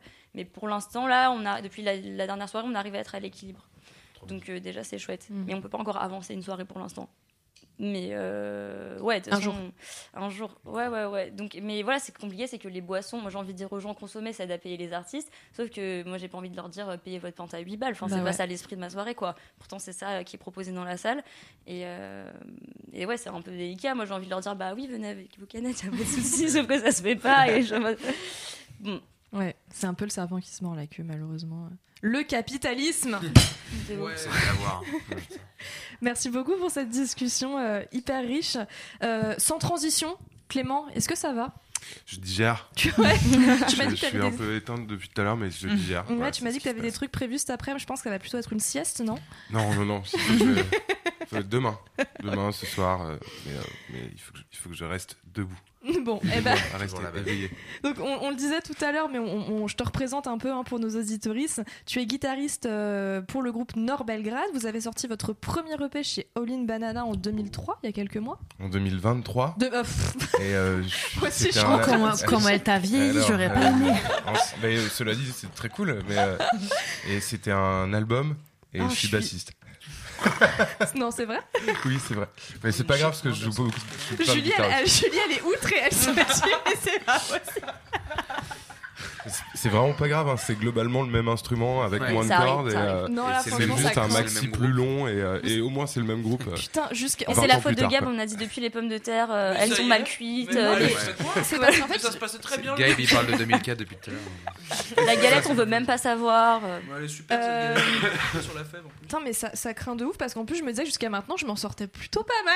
Mais ça, c'est- Moi, je trouve que tu t'en sors royalement bien. Ah, vous, bien. vous êtes juste reine. flatteur et flatteuse. Donc, je vais la refaire. Tu es bassiste Oui. pour le groupe Nord Belgrade. Oui. Qui a sorti son premier album, Oui. Shaolin Banana, en Voilà. 2023. Super. voilà. On la garde, elle est très très. Excellent.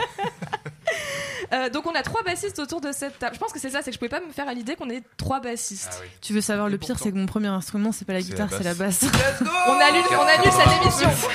Tu joues de la basse aussi, Julie? Tu joues pas de basse, Julie N'hésite pas à parler dans le micro, Julie. Il est là, pardon. Du coup, Ah, non, je tu joues pas de basse. en Mais il est, il est ingé son. Euh, mais à côté de ça, tu es. bon, alors, dis-moi du coup si j'ai tort. hein, tu es ingénieur son, c'est bien ça? Ça, c'est oui, c'est vrai.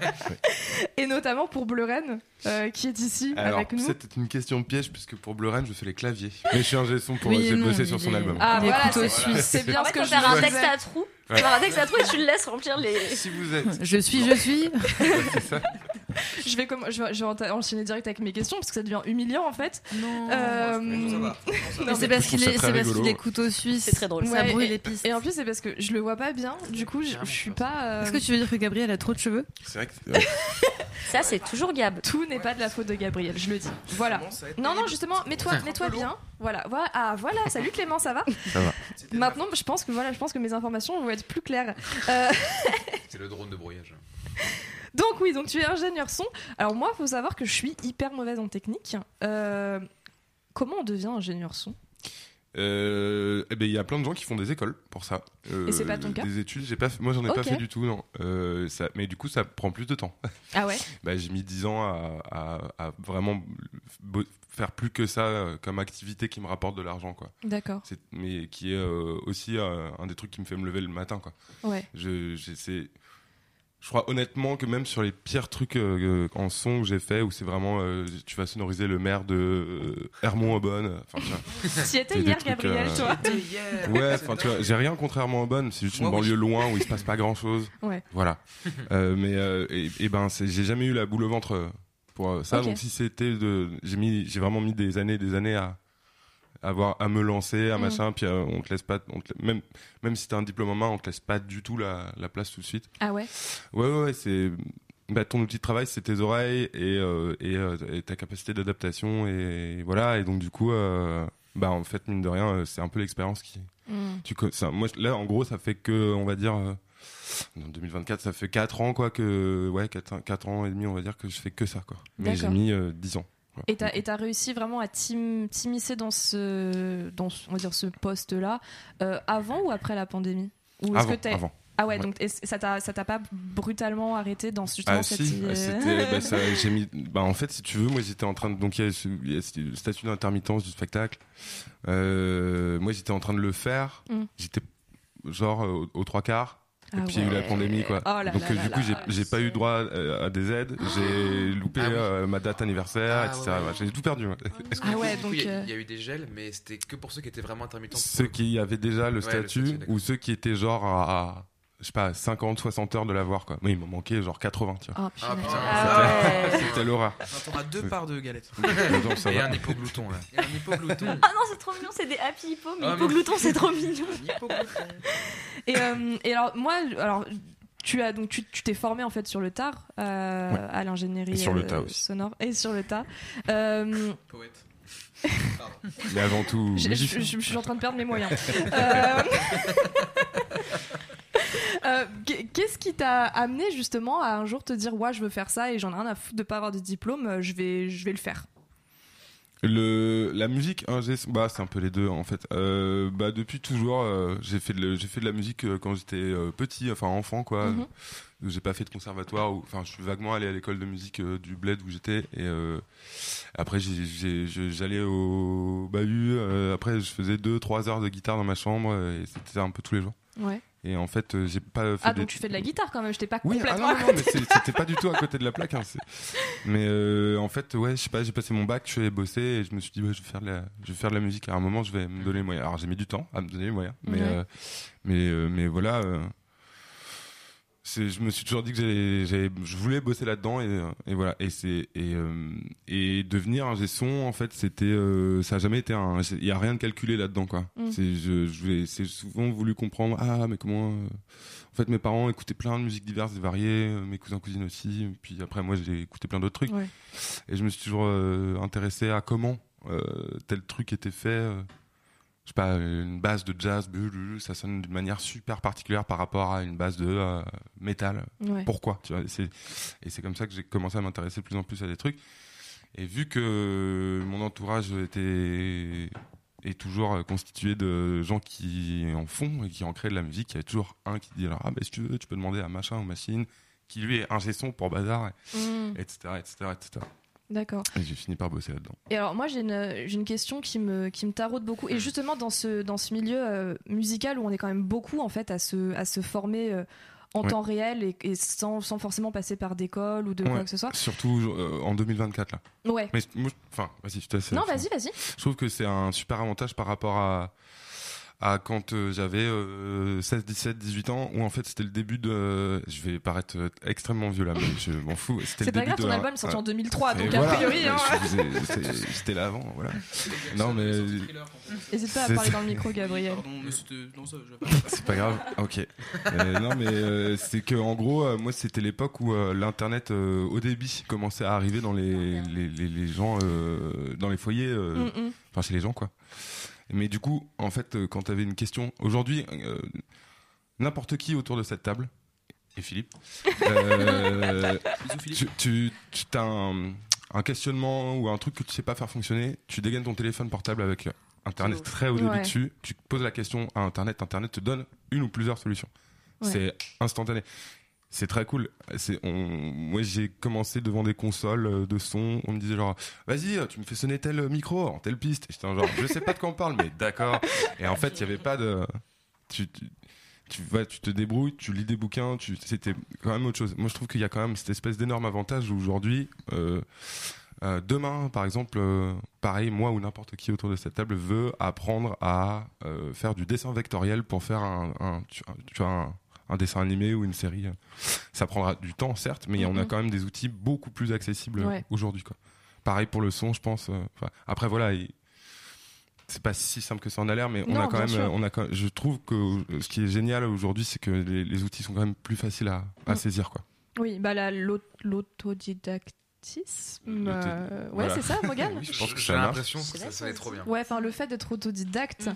voilà, euh, c'est c'est d'autant plus accessible. Mais alors moi ma question c'était malgré tout, et tu l'as dit, euh, tu l'as un peu mentionné, c'est euh, la question de la légitimité quand même. Est-ce que, euh, enfin je veux dire comment toi tu te sens légitime? Je dis pas que tu l'es pas, hein, mais comment est-ce que Bah, peut-être que si, en fait. C'est là toute la question. Peut-être qu'il y Ah a des ouais? insécurités en fait. Non, mais bien sûr, mais tu vois, ce que je veux dire, c'est que. Enfin, je, je me, je me fonde en fait sur une, sur une expérience personnelle hein, de euh, moi je peux pas justifier le fait d'avoir fait euh, trois ans d'école euh, de journalisme Mm. donc euh, quelle, quelle légitimité j'ai d'envoyer mon CV à des rédactions en disant salut euh, ça fait quatre ans que, euh, que malgré tout j'écris et que je fais des trucs Ben, Et que je mange euh, du fromage. Voilà, Et moi, j'organise des émissions euh, à en mangeant du fromage. Non, mais c'est ça. Enfin, moi, pour moi, tu, t'as- tu réponds à ta propre question. Euh, en, en- en la posant quoi mais euh, quelle, est ma, N'hésite pas à quelle- développer. quelle est ma- quelle est ma légitimité à envoyer euh, mon CV à, à- à un poste euh, enfin à répondre à un Ouais. poste de journaliste par exemple euh, sachant que j'ai déjà fait 4 ans de Mhm. d'émissions radio Ouais. bon et que j'écris depuis 4 ans bon bah voilà fais-le enfin tu vois Ouais. si, tu me poses cette question là c'est ce que je te conseillerais Euh, voilà c'est tout quoi C'est- merci je voulais juste te dire tu as déjà la réponse à ta question C'est gentil. Non, mais du coup, moi, c'était juste toi dans ton dans ce milieu-là. Effectivement, est-ce que la question, est-ce que c'est un obstacle auquel tu te conf- confrontes, euh, enfin, t'es confronté Oui. euh, assez régulièrement? Oui. Ouais. Oui, oui, à la limite, ça me dérange pas forcément. Ça... Mais après, ça va avec euh, les personnalités, les sensibilités de chacun. Euh, Voilà, c'est un peu vaste comme, euh, comme réponse, mais euh, euh, moi, ça me dérange pas. Si tu veux, il y a encore des postes aujourd'hui auxquels soit je, je, je, je me propose pas parce que je le sens pas, Ouais. ou parce que ça m'intéresse pas, ça arrive aussi. Et il y a aussi des postes qu'on me qu'on m'interdit un peu quoi, qu'on m'interdit, qu'on me on me tient on me tient un peu en distance, euh, en me disant ah t'as pas encore assez d'expérience ou peut-être Mm. que donc sous-entendu t'es peut-être pas, pas encore assez légitime pour avoir Ouais. ça. Et en fait moi ça me dérange pas d'attendre encore plusieurs années avant d'accéder à ça euh, et peut-être même bien qu'en fait si ça se trouve j'accéderai jamais et c'est pas la fin du monde. Ouais. Euh, par contre, euh, j'en ai jamais réellement souffert dans le passé, mais j'ai déjà constaté. Ouais. Et malheureusement, j'ai, c'est, hyper dur à décrire comme sujet en fait, parce que c'est un peu abstrait, mais comment je pourrais dire? Il y a, En fait, pff, dans un truc très concret, je me, je me perds en, en onomatopée, mais euh, dans un truc très concret, par exemple, euh, quand tu vas voir n'importe quel concert dans une grande salle, euh, un zénith ou euh, tu vois. Voilà, un zénith, c'est très bien. Euh, Il y a les, les, t'as des gens derrière la console, ce sont des gens qui ont euh, 10, 15, 20 ans d'expérience. euh, Ouais. Et c'est pour ça que c'est très souvent des vieux monsieur blancs qui, sont, derrière la console qui envoient des. Ouais. Mais euh, euh, parce que, euh, je- pour une raison par contre là que j'ignore un peu, parce que je connais quand même pas mal de gens qui font du zénith euh, euh, ou des grosses salles ou des gros artistes Mhm. euh, en son. Euh, pour une raison que j'ignore, ceux qui tiennent les, les, les, les consoles au milieu du public sur des énormes dates avec des, avec des énormes artistes, euh, c'est un poste qui est hyper. euh, c'est une chasse gardée de dingue, quoi. C'est très bizarre. Je sais pas si ça se joue à la légitimité, mais Ouais. plutôt au copinage, à mon avis. Parce et que- ça, c'est un autre sujet qui est pour moi très problématique, que je commence à peine à comprendre euh, en termes de mécanisme, mais qui, qui reste. Parce que du coup, c'est un, entre-soi assez fermé. Ah ouais, bah euh, Ah ouais. oui, et oui, ben, peut-être, c'est pas si fermé que ça au final, parce que moi je constate euh, quand même qu'il y a beaucoup de, en tout cas d'interaction, si ce n'est pas solidarité, mais un savant mélange des deux dans les équipes techniques en général. Mm. Tu parlais de scénographie tout à l'heure. La scénographie, la lumière, la, le son, la diffusion, c'est quand même des milieux qui se parlent. En tout cas, c'est- Mm. voilà, de, de- de mon expérience, de milieux un peu alternatifs quoi, et indépendants, mais euh, peut-être moins dans les gros trucs. Je, mais je, je, je côtoie pas trop les, les, ce milieu-là, mais en tout cas, dans le- je trouve que dans la, la, la scène et la culture alternative, au moins les équipes techniques se parlent beaucoup, s'échangent des conseils, s'échangent des plans de boulot. Ouais. S'il y en a un qui est un, qui est un peu à la ramasse sur ses heures d'intermittence, t'inquiète pas, attends, euh, bon bah tu vas devoir décharger un camion, mais au moins ça te fera 8 heures. Enfin, il y a Ouais. une espèce de truc où ça, on se parle euh, pas mal euh, là-dessus. Euh, le, euh, Léa bosse avec quelqu'un au son euh, qui, est, qui est une super amie, qui, est Fanny du coup. Euh, qui elle m'a mis sur un plan de taf euh, à Nantes, puis moi je l'ai remis sur un autre plan de taf en juillet dernier, et puis en fait euh, voilà, c'est une espèce de toile d'araignée qui est un peu chouette. Et qui pour le coup, en fait, je reviens au sujet de base qui zappe un peu tous les trucs de légitimité. Oui, non, peut-être. on s'entend bien. A priori, on défend les mêmes valeurs. On n'est pas forcément d'accord sur tout. Et ben du coup, on va pouvoir se donner des coups de main. Et euh, le, le but du jeu, c'est qu'on avance un peu tous ensemble. Ça, c'est quelque chose que je trouve de très chouette en tout cas. Je trouve que c'est un peu l'un des- la définition de l'intermittence en fait. C'est se créer ouais. son réseau et euh, avec des gens avec qui, enfin, sur qui tu peux compter Mm. d'un point de vue, euh, d'un point de vue euh, social, mettons. Je sais pas si c'est vraiment le terme approprié. Et euh, il y a un stylo bloqué. Oui. Je peux ajouter un truc par Tu rapport peux à la légitimité Mais bien sûr. J'ai l'impression, et alors, euh, hésite pas à me couper hein, si je me trompe. Attends, on va faire un truc. C'est Faustine qui te coupe finalement. Alors Ouais. que t'as même pas fini ta première phrase. Alors, ok. La galette. La galette, merde, la galette. C'est toujours Gab. Euh, pour la question de la légitimité, euh, j'ai l'impression que, au final, que tu sois euh, vraiment issu de l'apprentissage autodidacte ou de l'école de son, c'est une question que tu vas te poser au final. Enfin, je sais pas. Tu, encore une fois, tu, tu, tu m'arrêtes si je me trompe. hein. mais euh, on est quand même dans. J'ai l'impression que comme on est dans un dans un secteur qui est artistique, ce que tu apprends pas à l'école, enfin ce que tu apprends à l'école plutôt, tu peux aussi l'apprendre tout seul dans des bouquins. Ah oui, oui, je- Et euh, ça, je pense. ouais. derrière, euh, l'intérêt d'une école, euh, ça va être les, les gens que tu vas rencontrer peut-être. Voilà. le réseau, le réseautage en fait, plus que euh, la connaissance que, où tu peux te démerder en fait. Et euh, si, si tu décides de pas en faire, ou si tu juste euh, t'as pas les moyens d'en faire, parce que quand même, généralement c'est des écoles privées qui coûtent assez cher. Ouais. Donc, euh, Ah oui, voilà. oui, puis même, Voilà. le, pu- même le public, les places sont hyper limitées. Enfin, c'est c'est tout un truc. Moi, j'ai réfléchi à faire un BTS audiovisuel il y a 4-5 ans de ça, quelque chose comme ça, juste une mise à niveau, mais en fait, euh, c'était genre, je sais plus, c'était délirant les chiffres, mais c'était genre, c'est impossible que j'ai ma place dedans. Ouais, quoi. ouais. J'étais en c'est- bon, bah tant pis. Mm.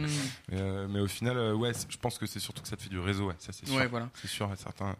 Mais Bonne chose, mauvaise chose, je sais pas, mais, euh, mais, mais oui, oui, ça sert vraiment à ça. derrière, à la fin, tu, ce que, ce que tu apprends à l'école, tu peux l'apprendre tout seul dans un bouquin. Et donc, je pense qu'au final, le truc de la légitimité, que tu sois fraîchement sorti de l'école ou que tu sois, euh, ou que tu sois euh, pas sorti d'une école, tu vas te la poser. Waouh, ça, Ça va, va? Ah, je sais plus j'en apprend étais. plein de choses à l'école. On apprend j'ai glissé, sur le parquet et je me suis tapé contre un mur et je suis tombée. Voilà. Et on a Donc, beaucoup ri. Plus de peur que de mal au final. Ouais. Non, et là où je voulais en, en- en finir, c'est que du coup, euh, en tant que musicien, je travaille avec différents, in- enfin, différents ingé-sons qui ont plus ou moins de, du coup, des gens qui, sont, qui ont pu sortir d'une école ou des gens qui ont déjà 10 ans de bouteille. Et j'ai l'impression que ce qui compte à la fin, c'est vraiment la pratique de, euh, du métier, plus que est-ce que tu as fait une école ou non. J'ai l'impression que c'est ça qui fait euh, que derrière tu vas bosser avec, euh, avec quelqu'un qui, euh, qui, va, qui va pouvoir t'aiguiller, te- t'apporter en tant que musicien en tout cas des connaissances que toi en son tu n'as pas forcément, enfin un autre, un autre avis, un autre, un autre regard sur ta musique, plus que est-ce que j'ai le diplôme ou pas. Parce que finalement quand tu sors de l'école, bah, t'as pas les 10 ans de bouteille et bah, c'est, Il tu les fais pas, ouais. tu, les- tu les fais pas en 3 ans. C'est ça, c'est ça. J'ai rien à ajouter. Et Bon. bah, sur ces belles paroles, je propose qu'on écoute ton morceau, Clément, qui est un morceau de LCD Sound System de 2005. Tout à fait, ouais. C'est décidément les années sont bonne euh, réponse. ouais. Tu vois là. Et il me s- alors là, pour le coup, j'ai mal noté le titre. Il me semble que j'ai choisi Tribulations. Ok. Euh, mais je, sais- je crois que c'est celui des deux que j'ai choisi. Et ça se trouve, ce sera pas celui-ci, tu pourras nous dire. Et du coup, j'aurais vraiment tout foiré dans ton interview. Donc, tout de suite, un morceau de 2005 de LCD Sound System sur Radio Campus Paris.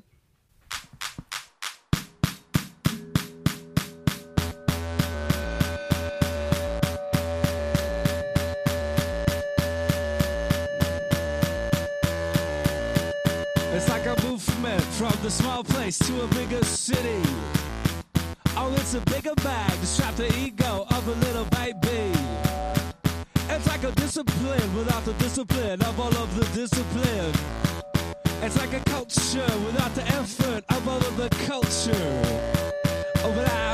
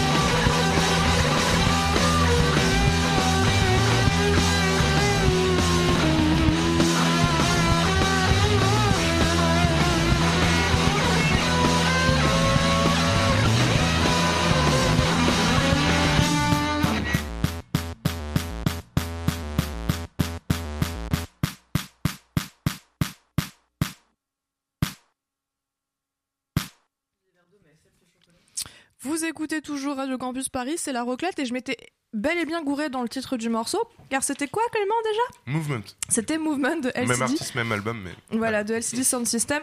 Moi, j'aime bien ce morceau. Enfin, j'ai beaucoup aimé que tu proposes ça quand j'ai demandé un, un album rock parce que euh, y a un côté hyper électronique que, qui est souvent quand même, euh, on va dire, euh, omis quand on, quand on pense à du rock. Donc, euh, Donc j'ai trouvé ça super.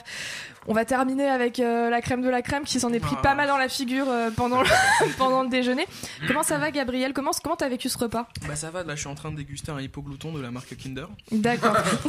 et je prends un plaisir assez dingue. tu es bassiste du groupe Girl qui a Oui. euh, également, ressorti, également récemment sorti un EP chez le CEP Records. Exact.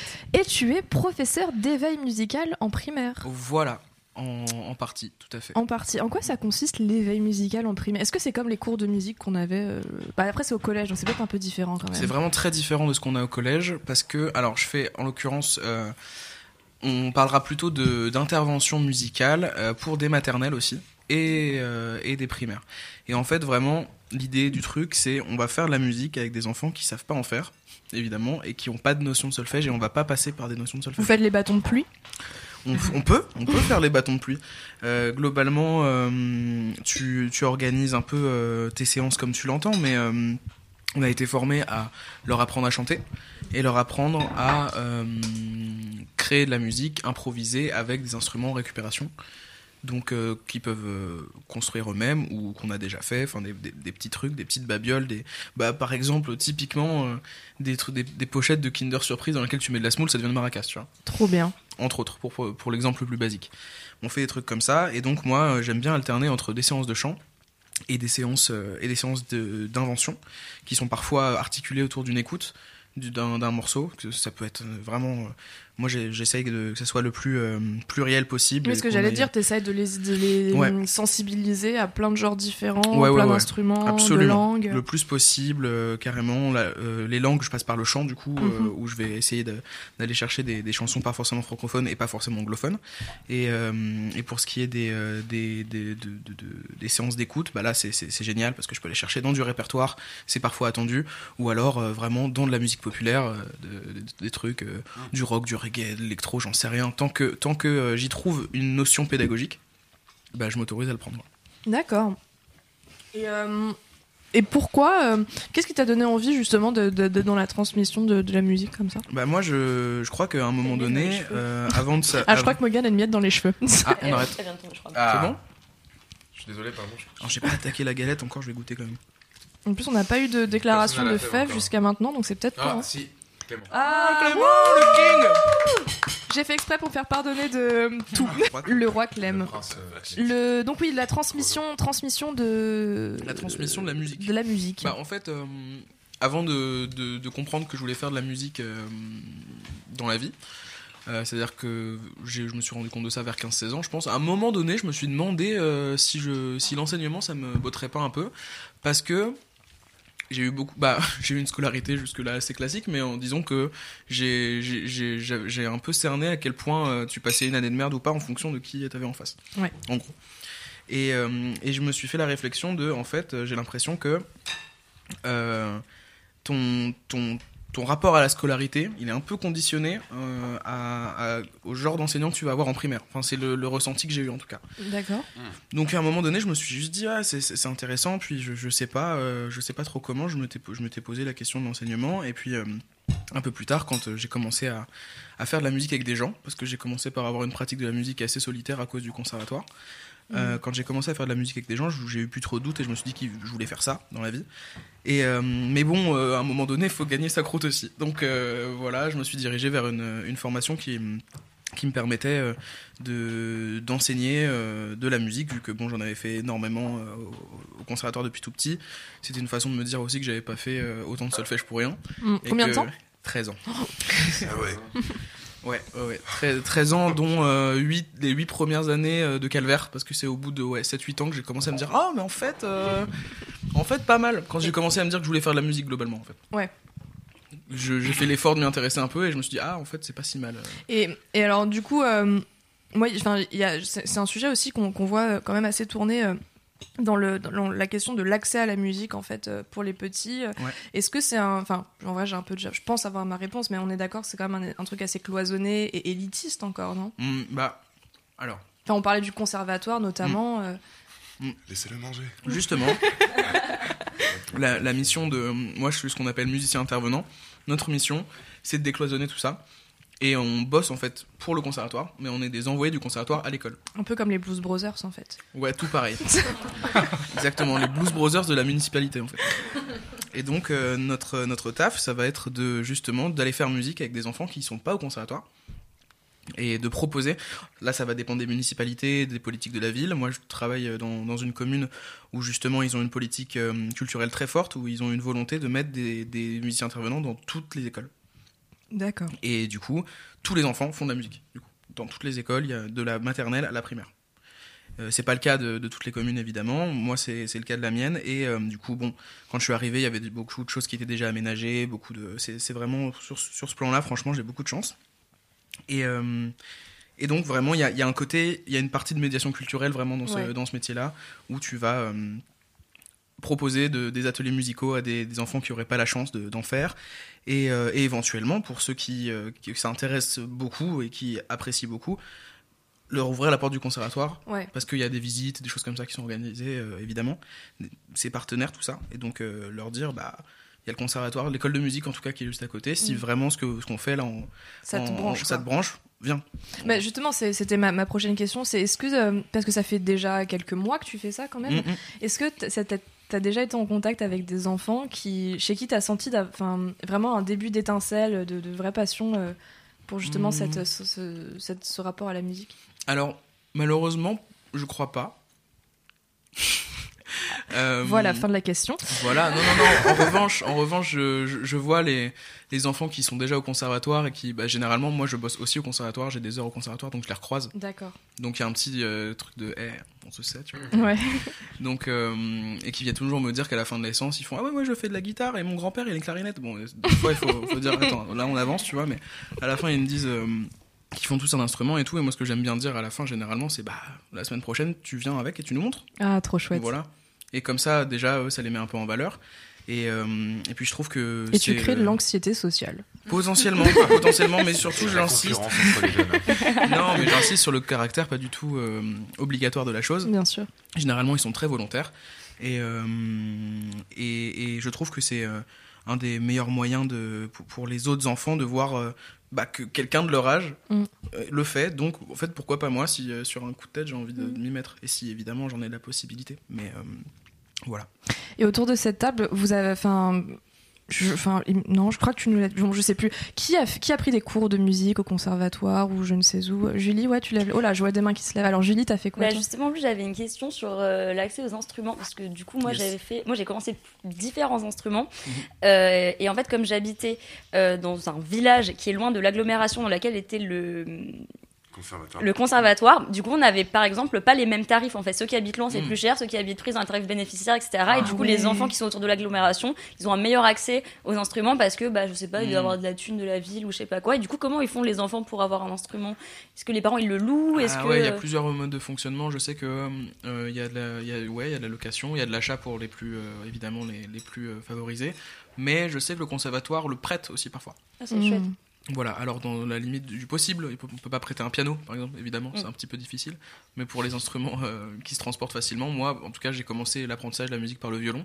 Et euh, avant d'en avoir un à moi, bon, pendant, je pense, euh, je pense facile 8 ans, j'avais, euh, je- je- j'empruntais un qui était au conservatoire. Mais gratuit du coup. Ouais. Tiens, avec bah, ça, ça allait un peu avec les, les cours quoi c'était pas un supplément quoi Mm. en tout cas je sais pas comment ça se passe dans d'autres conservatoires en réalité euh, je j'ai pas encore eu l'occasion de travailler ailleurs mais en tout cas dans le cons- ce conservatoire là où j'ai appris et où maintenant j'enseigne Mm. et ben il y a cette possibilité là D'accord. Je trouve ça vraiment bien hein, ce truc de, de, de- ouais d'éveil à la musique, mais du coup dans dans, dans, dans la- toute la largeur de la chose parce que ça permet déjà effectivement, comme tu le dis Philippe, de, de se familiariser avec des, des instruments qu'on croiserait peut-être jamais dans notre vie, Euh, et en plus de se familiariser avec des genres et de déconstruire les clichés autour de ces genres-là. Quoi, c'est que comme tu dis, tu fais, tu passes du reggae au rock, à la variété française, Ouais. euh, et, et en fait tu laisses euh, la place aux enfants de, de se faire leur propre avis sur ce qu'ils aiment, ce qu'ils aiment pas. et limite j'aime bien qu'ils me proposent des trucs aussi Ah bah encore parce que mieux. euh, je me dis en fait quand euh, l'intérêt ça vient d'eux bah ils vont deux fois plus euh, s'imprégner de ce qui se passe en cours Ouais. et, euh, et donc moi en plus ça me permet de con- continuer à découvrir de la musique tu vois Euh, en tout cas euh, ils, ils ont plein d'idées et tout et je- quand ils me proposent des morceaux je vais aller regarder en quoi moi je peux trouver quelque chose de pédagogiquement intéressant pour Ouais. les faire bosser dessus et là c'est gagné en fait parce qu'ils sont, ils sont trop contents euh, de bosser sur un morceau qu'ils écoutent vraiment tu vois quand tu proposes des morceaux, ils peuvent avoir, euh, ils peuvent aimer ce que tu proposes, mais c'est pas forcément de leur culture. Alors que quand tu vas chercher de leur culture et que tu, tu t'en fais un prétexte pour Ouais. leur apprendre un truc, alors là, euh, Ouais. ça marche d'enfer. Et en parlant de proposer de la musique, toi, tu nous as proposé un morceau du groupe Granddaddy. Tout à fait. C'est quoi le nom de l'album? Euh, l'album, c'est, euh, il est long le nom de l'album, Under the Western Freeway, je crois. Exactement. Et moi, j'ai choisi le morceau AM 180. Ouais, on- moi je dis comme ça. 180 Ouais, très de bon choix. 1997, tout de suite dans la roclette.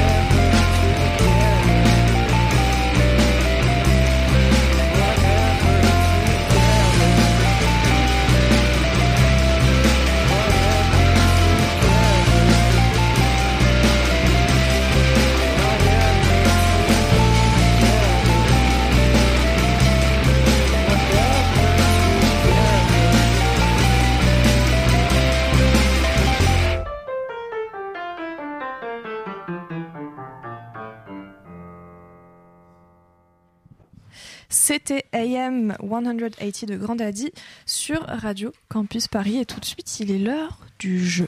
Putain, mais c'est pas possible Alors, le jeu, le jeu que j'ai euh, appelé le roue d'or de la fortune. Oh, tu m'en avais pas parlé de ça. Si je te l'ai dit, mais tu m'as dit que tu D'accord, savais j'ai pas ce que c'était que du roue d'or. Ah, bah j'ai tout oublié. Est-ce que c'est que des jeux de mots avec du fromage? Bah comme- ouais. C'est comme le Mont d'Or? C'est, bah en fait, je crois que le que d'or, c'est je crois que c'est la version genre Lidl du roue Ah, du Mont d'Or, ou un truc du genre. Je crois, ou ça se trouve, je l'ai inventé de toutes pièces. En fait, je- je- pour le coup, je ne sais pas. Euh, alors, voilà, ça ça mange des petits Vous arrêtez Raffaello. pas de manger. ASMR Raffaello J'adore manger. Mange tout le temps. C'est un problème. Euh, Chacun son truc. alors, J'aime pas la musique chez Laura. euh, je, vous laisse, je vous laisse manger des Raffaello, puis on, on va enchaîner. Suis très très bon. On est sponsorisé d'ailleurs par le. J'aimerais bien, On aimerait bien. j'aimerais bien. Ouais. C'est trop bon. C'est ton premier Raffaello, Morgan Oui. Eh ben, quelle expérience, je suis Ah ravi bah, de la vivre avec toi. Ah, moi aussi. Oui, pardon. Le début d'une romance, mais du coup qui devra se passer hors des ondes, s'il vous plaît. Ça marche. Donc, le roue d'or de la fortune, c'est un jeu que nous avons créé avec Gabriel. Pour cette, euh, pour cette occasion, nous avons créé des équipes. Nous avons une première équipe qui sera composée de Morgan et Léa. Vous êtes l'équipe des Feel Gooda Inc. C'est. Exactement. Voilà, au cas où. Ok, un point déjà. Et la deuxième équipe, composée de Clément et Julie, vous êtes les Master of Puppets. Ah, la qualité du jeu de mots. Et on va, on va rendre à, à César ce qui appartient à César. Ce sont des amis de Gabriel Tout à qui fait. ont trouvé les noms. Exactement. Euh, On les embrasse. on les embrasse. Embrassez-les. Donc, euh, c'est très, enfin, c'est très simple. Oui, les- les- le concept est simple. Après, ce sera plus compliqué. Vous allez devoir asso- associer chaque chanson que nous allons entendre à un fromage parmi les suivants. Vous avez. Léa, regarde pas mes feuilles parce qu'en fait, il y a les réponses. Non, non, je regarde pas. On va voir. Vous avez le gorgonzola, le camembert, la tome de brebis et le fromage frais. Comment il est trop content, Alors, gars. Ouais, je suis trop content. Attends, Nous euh, avons- juste oui une question. Dis-moi. euh, en fait, là, tu vas nous dire, genre, euh, je dis une connerie, mais ACDC, et on devrait dire un nom de fromage Non, écouter, t'inquiète, t'inquiète, j'y viens. Nous avons travaillé à identifier différents archétypes d'amateuristes de rock et nous avons trouvé leur alter ego fromager de façon totalement subjective. Donc en fait, on va vous faire écouter des morceaux. Et à la fin de ce morceau, vous allez devoir par équipe nous dire si selon vous c'est du camembert, de la tome de brebis, du gorgonzola, tout ça. Pour l'instant, ce sont les deux seules informations que nous pouvons vous donner. La première manche compte pour du beurre afin que vous compreniez globalement comment ça se passe. Philippe, est-ce que tu es prêt? C'est très arbitraire, jamais. hein. C'est très très arbitraire. C'est très- pour le moment. Alors, il y en a? Il y en a. Si, si, il y en a. y en a? Mais pour le moment, vous n'avez pas assez d'informations pour euh, que euh, ça soit pas un peu du euh, au feeling. Donc, Philippe, on peut envoyer tout de suite le premier morceau.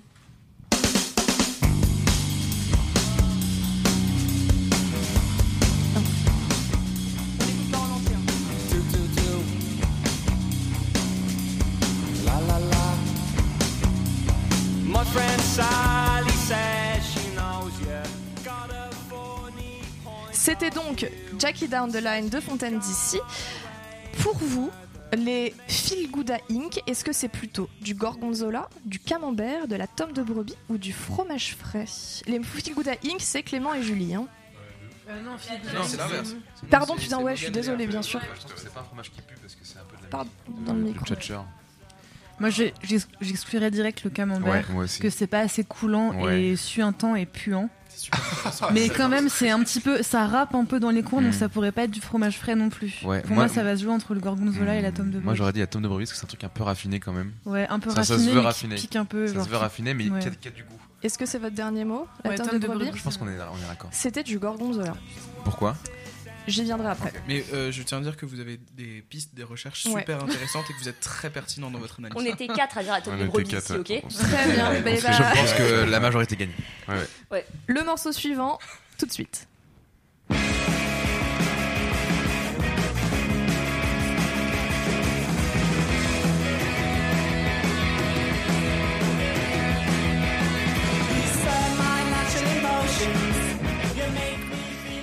S'agit de Ever Falling in Love des Buzzcocks. Euh, les Master of Puppets, pour vous, est-ce que c'est du gorgonzola, du camembert, de la tome de brebis ou du fromage frais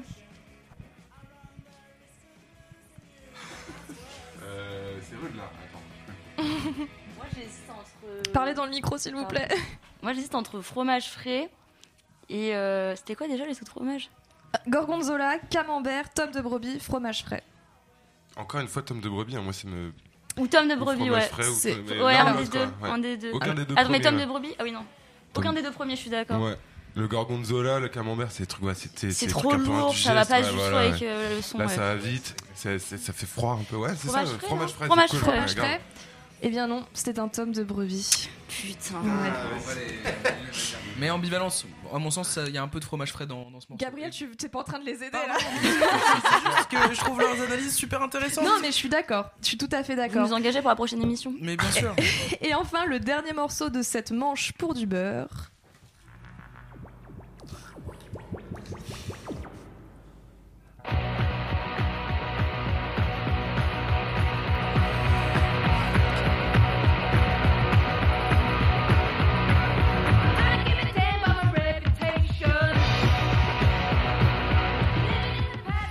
Évidemment Bad Reputation de Joe Jett and the Black Hearts. Et alors, un peu pour tout le monde, là, sans, sans, sans distinction d'équipe, pour vous, c'est plutôt quoi? Du camembert. C'est Ouais, du camembert, Ouais, un moi truc- aussi, un truc vraiment. froid, un le truc classique. sur un pare-brise. Le classique. Julie, t'en Ouais, penses quoi? peut-être le truc du classique.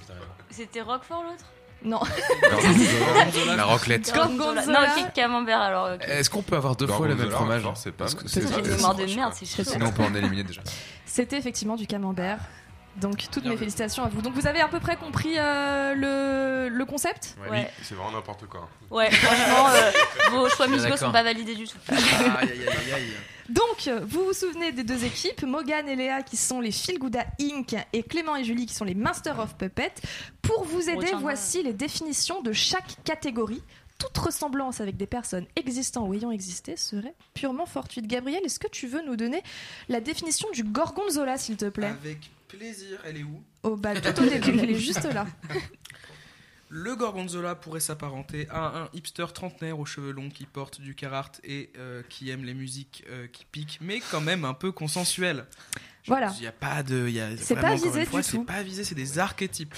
Le camembert, on le considère comme. Cache tes feuilles, s'il te plaît. Oui, c'est vrai. Comme celui qui est cool mais qui sent fort. On pourrait parler des morceaux en disant de tout temps les hommes entre tradition et modernité. Donc ça c'est le camembert. La tome de brebis, Gabriel. La tome de brebis, on est clairement sur le cool kids. Il déteste les Parisiens, mais c'est un peu un Parisien dans sa région finalement. Voilà. Le fromage frais à 4 crushs par semaine pour oublier son crush d'été de, de, de 2007. Pardon. Sur ses chaussures, il a écrit au marqueur I'm a lover, not a loser. Il porte des Vans ou des Converse en édition limitée. Est-ce Voilà. bon pour vous? Voilà les catégories. Pour moi, c'est Xiaomi. Donc, Moi, je ferais, c'est un peu le fan de Tame Impala, en fait. je pense. C'est ça. peut-être. Il y a un petit côté Veja un peu dans le fond. Peut-être. Cache bien tes feuilles, Gabriel, parce qu'ils ont l'air très très forts. On va partir tout de suite donc sur la deuxième manche et on envoie tout de suite le quatrième morceau.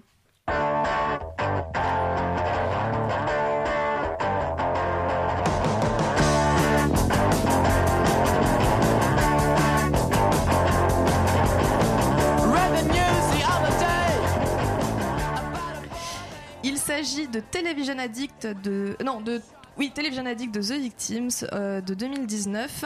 Les Feel Gouda Inc. Qu'est-ce que vous en dites? Plutôt gorgonzola, camembert, tome de brebis ou fromage frais? Quoi, toi? Moi, je serais un peu gorgonzola, tu C'est vois. quoi genre, euh, le gorgonzola? C'est quoi Le déjà? Gorgonzola, on le rappelle. Ah, oui, ouais, ouais, je, je, vois- je suis, je suis d'accord avec, avec toi. J'hésitais entre ça et la tradition et la modernité, Je suis un mais peu je, insulté du coup. je crois que, ouais. je crois que je suis bien d'accord avec toi. Parce Ouais, que du coup, ils- moi, ils je- sont pas très forts, euh, Clément. ça. Ok.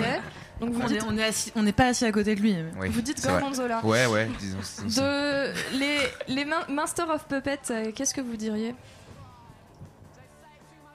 Je sèche total, bah, la Moi, même chose, je crois. moi. Ouais. Julie, elle est en train de sonder Ça ton ou camembert, je sais pas. Ouais, pareil, j'étais entre les deux. euh, Ah, camembert. en fait. Camembert, Ouais, on va dire ouais, du ouais. camembert. ouais. Camembert pour les Master of Puppet et Gorgonzola pour les Feel Gouda Inc. Oui. C'était une bonne réponse pour les Feel Gouda Inc. C'était bien du Gorgonzola.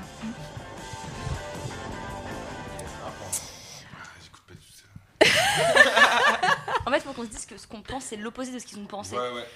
Ah, mais, en fait, euh, si je peux fois, vous là. aider, non. Hein, franchement, les- la, la première manche a montré que vous aviez des. Moi, j'étais très surpris Non, de de voir qu'en fait, vous- c'était moi. Ah, oui, oui, oui, j'ai bien compris.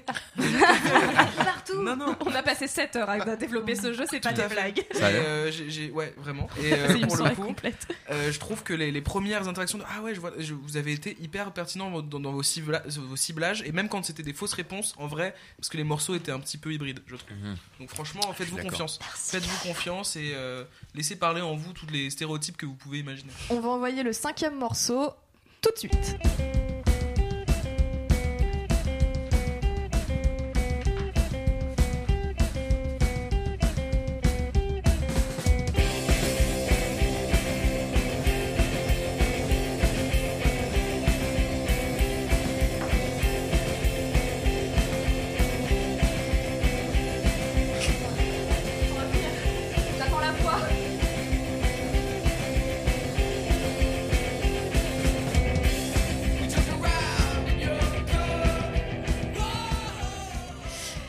S'agit de I'm Not Making Out With You de Surf Curse. Euh, les Master of Puppets cette fois en premier, plutôt Gorgonzola, Camembert, Tom de Brebis ou Fromage frais? Fromage frais. Fromage les converses euh, machin là. Ouais, de ouf. Les Vans. ouais, oui, voilà. Ouais, les Vans, euh, style- bah, édition limitée, voilà, c'est ça. Ouais, qui est- ouais. Et les Master of Puppets. Et les, pardon, les Feel Good Inc. C'est quoi déjà le, le parisien qui déteste les, le C'est- parisien C'est la le- Tom de Brebis. C'est le cool kid. Ouais, moi Ah, par- je serais partie sur Tom de Brebis aussi. Après, c'est pas pour, euh, pas pour failloter, mais nous on a eu l'année du morceau d'avant et ne l'ont pas eu. Moi je pense que l'année 2019 du track d'avant, ça m'avait un peu conditionné à ma réponse. Hmm. Ah, bah alors ça, c'est un morceau de. Euh, attends, c'est marqué là. C'est récent de ouf. non? 2015. Ouais, 2015. ouais. Ça change pas. Bah ouais, nous ça vrai, on n'a ouais. pas pris en considération. Non, on n'a pas fait gaffe à ça. Bah ouais, moi Tom. je Ouais. de Brebis pour vous. Eh bien, c'est une bonne réponse pour les Master of Puppets. C'était effectivement. Ah, oui. Je crois que tu te comptes perdre. C'était effectivement du fromage frais. Tu peux rappeler la définition de fromage frais exactement Oui, tout à fait. Fromage frais, ce sont euh, donc euh, à 4 crushs par semaine pour oublier Ah. son crush d'été de ok, 2007. d'accord. C'était avec le début, j'étais genre, oh. C'est un peu le indie, emo quoi. Exactement. a lover, not a loser. L'été sur la plage. Le dernier morceau de cette, euh, tro- de cette deuxième manche, pardon, qui est le sixième morceau maintenant.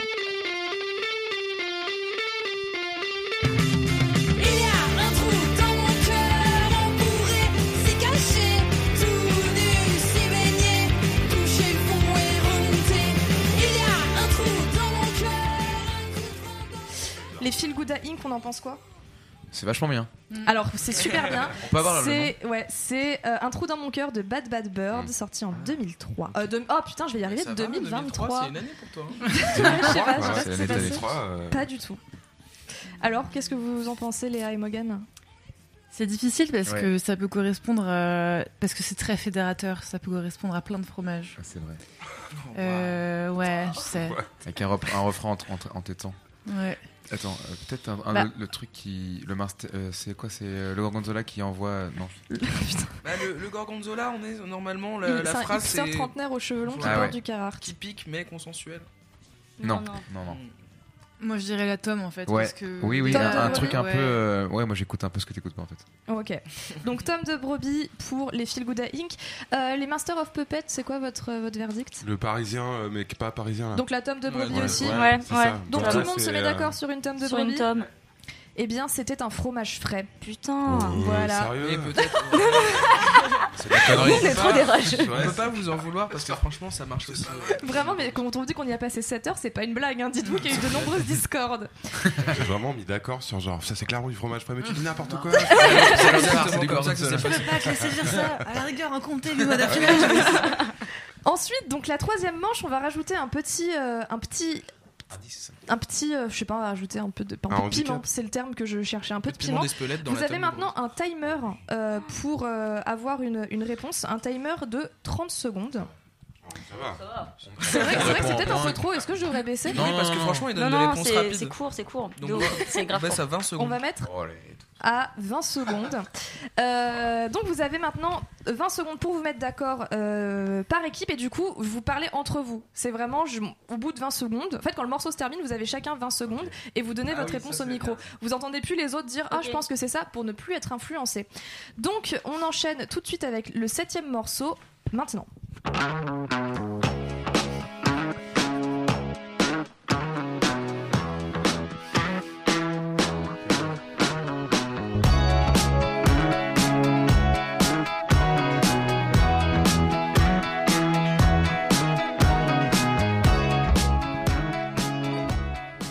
C'était bien sûr de Less I Know The Better de Time Impala de 2015. Les 20 secondes commencent tout de suite.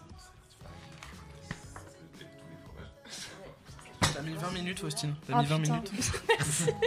T'inquiète, j'ai le compte. Il vous reste 10 secondes. Merci. 9 8 7 6 5 Non, non, là on est à 1 seconde et, Et c'est bon. fini. Alors, les Feel Good Inc. euh, Pour vous, euh, Time Impala, c'est quoi? T'aimes Impala, Philadelphia, carré frais, euh, 0% de matière grasse, euh, on est en plein dedans là. Ok. Les Master of Puppets? C'est du gorgonzola. C'est un, ouais. c'est un mec de Le 30 vieux ans avec les cheveux trentenaire, longs. ouais. Eh Ouais, ben, c'est voilà. une bonne réponse Tu l'as mérité ta compris. Alors je tiens à dire qu'on avait, il y avait une bonne réponse pour, euh, il y avait une bonne réponse pour Kevin Parker et une bonne réponse pour son public, je pense. C'est vrai, c'est vrai. Ah. Là, on, Public on très public. ouais. Un demi-point de. Ouais, Compensation. ah, euh, il reste des manches, il reste des manches. On envoie le huitième morceau maintenant.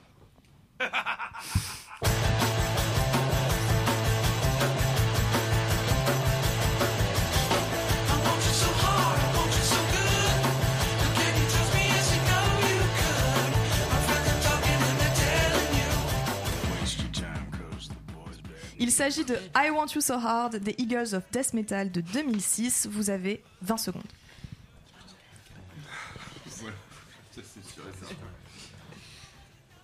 Oh là, vous m'avez l'air d'être, ça y est, tous, Ouais, tout et ouais. tous très sûrs. Bon, bah j'arrête le chrono. Euh, les Master of Puppet, vous dites quoi? Camembert. Ok, et là? Ouais, Et c'était un, chose. c'est un point pour tout le monde. Félicitations. Le camembert, il est spoté facilement. Il est assez spoté facilement, Tout je suis fait, on a d'accord. tous compris. Euh, et on enchaîne avec le neuvième morceau.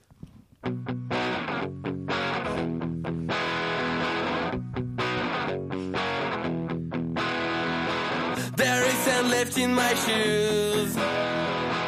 I'm still waiting for nothing. My knees are still bleeding. Il s'agit de ACAB Adults Can't Avoid Birthdays de Die Crap de 2023. 20 secondes tout de suite. On peut C'est un- monter c'est pour un le groupe refrain français. Comment C'est un groupe français. C'est un groupe français.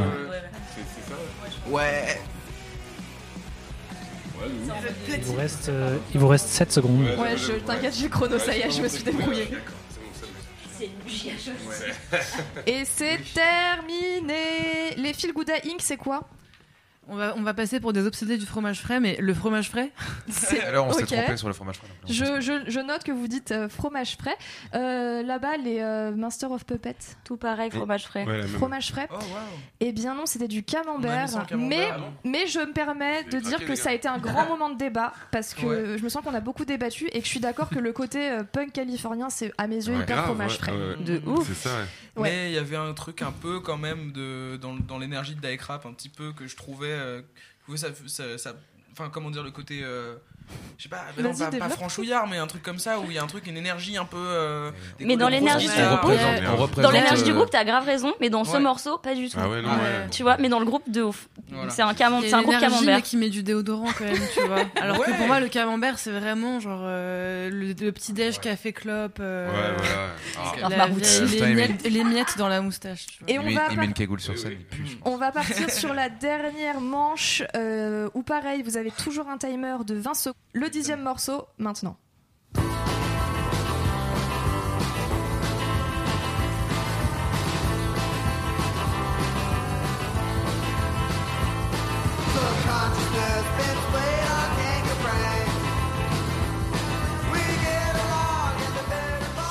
C'est le morceau Cold Hands de The Black Lips de 2007, 20 secondes dès maintenant.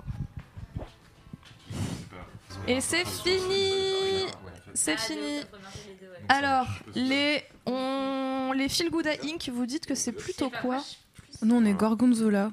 Vous dites Gorgonzola Gorgonzola du côté des Feel Good Inc. Et les Master of Puppets Ah, Julie a Euh, doute. on, on hésite sur On un, hésitait entre on hésite sur un euh, truc. Tom et fromage frais. C'est ça. Moi, je dirais fromage frais, je sais pas. Ouais, les fromages frais. Eh bien, c'était de la tome de brebis. Putain, Ah, t'avais raison, je suis désolée. C'est pas de chance. Après, je pense que comme notre équipe a eu la fève, bah. en vrai, je pense qu'on peut s'arrêter là. Je peux vous remercier tous et toutes chaleureusement d'avoir participé à cette roclette qui a été euh, un, Un grand, plaisir. un grand moment de radio, je pense, un grand moment de Une, gastronomie. une révolution. Je remercie Philippe déjà effectivement pour la réalisation. Merci, Philippe. Philippe. Merci, Philou. Alors, on remercie Julie de nous avoir, enfin, de nous avoir accueillis chez toi, mais avec tes deux petits chats très mignons. Merci, Julie. Vous êtes sur Radio Campus Paris. Passez une bonne journée.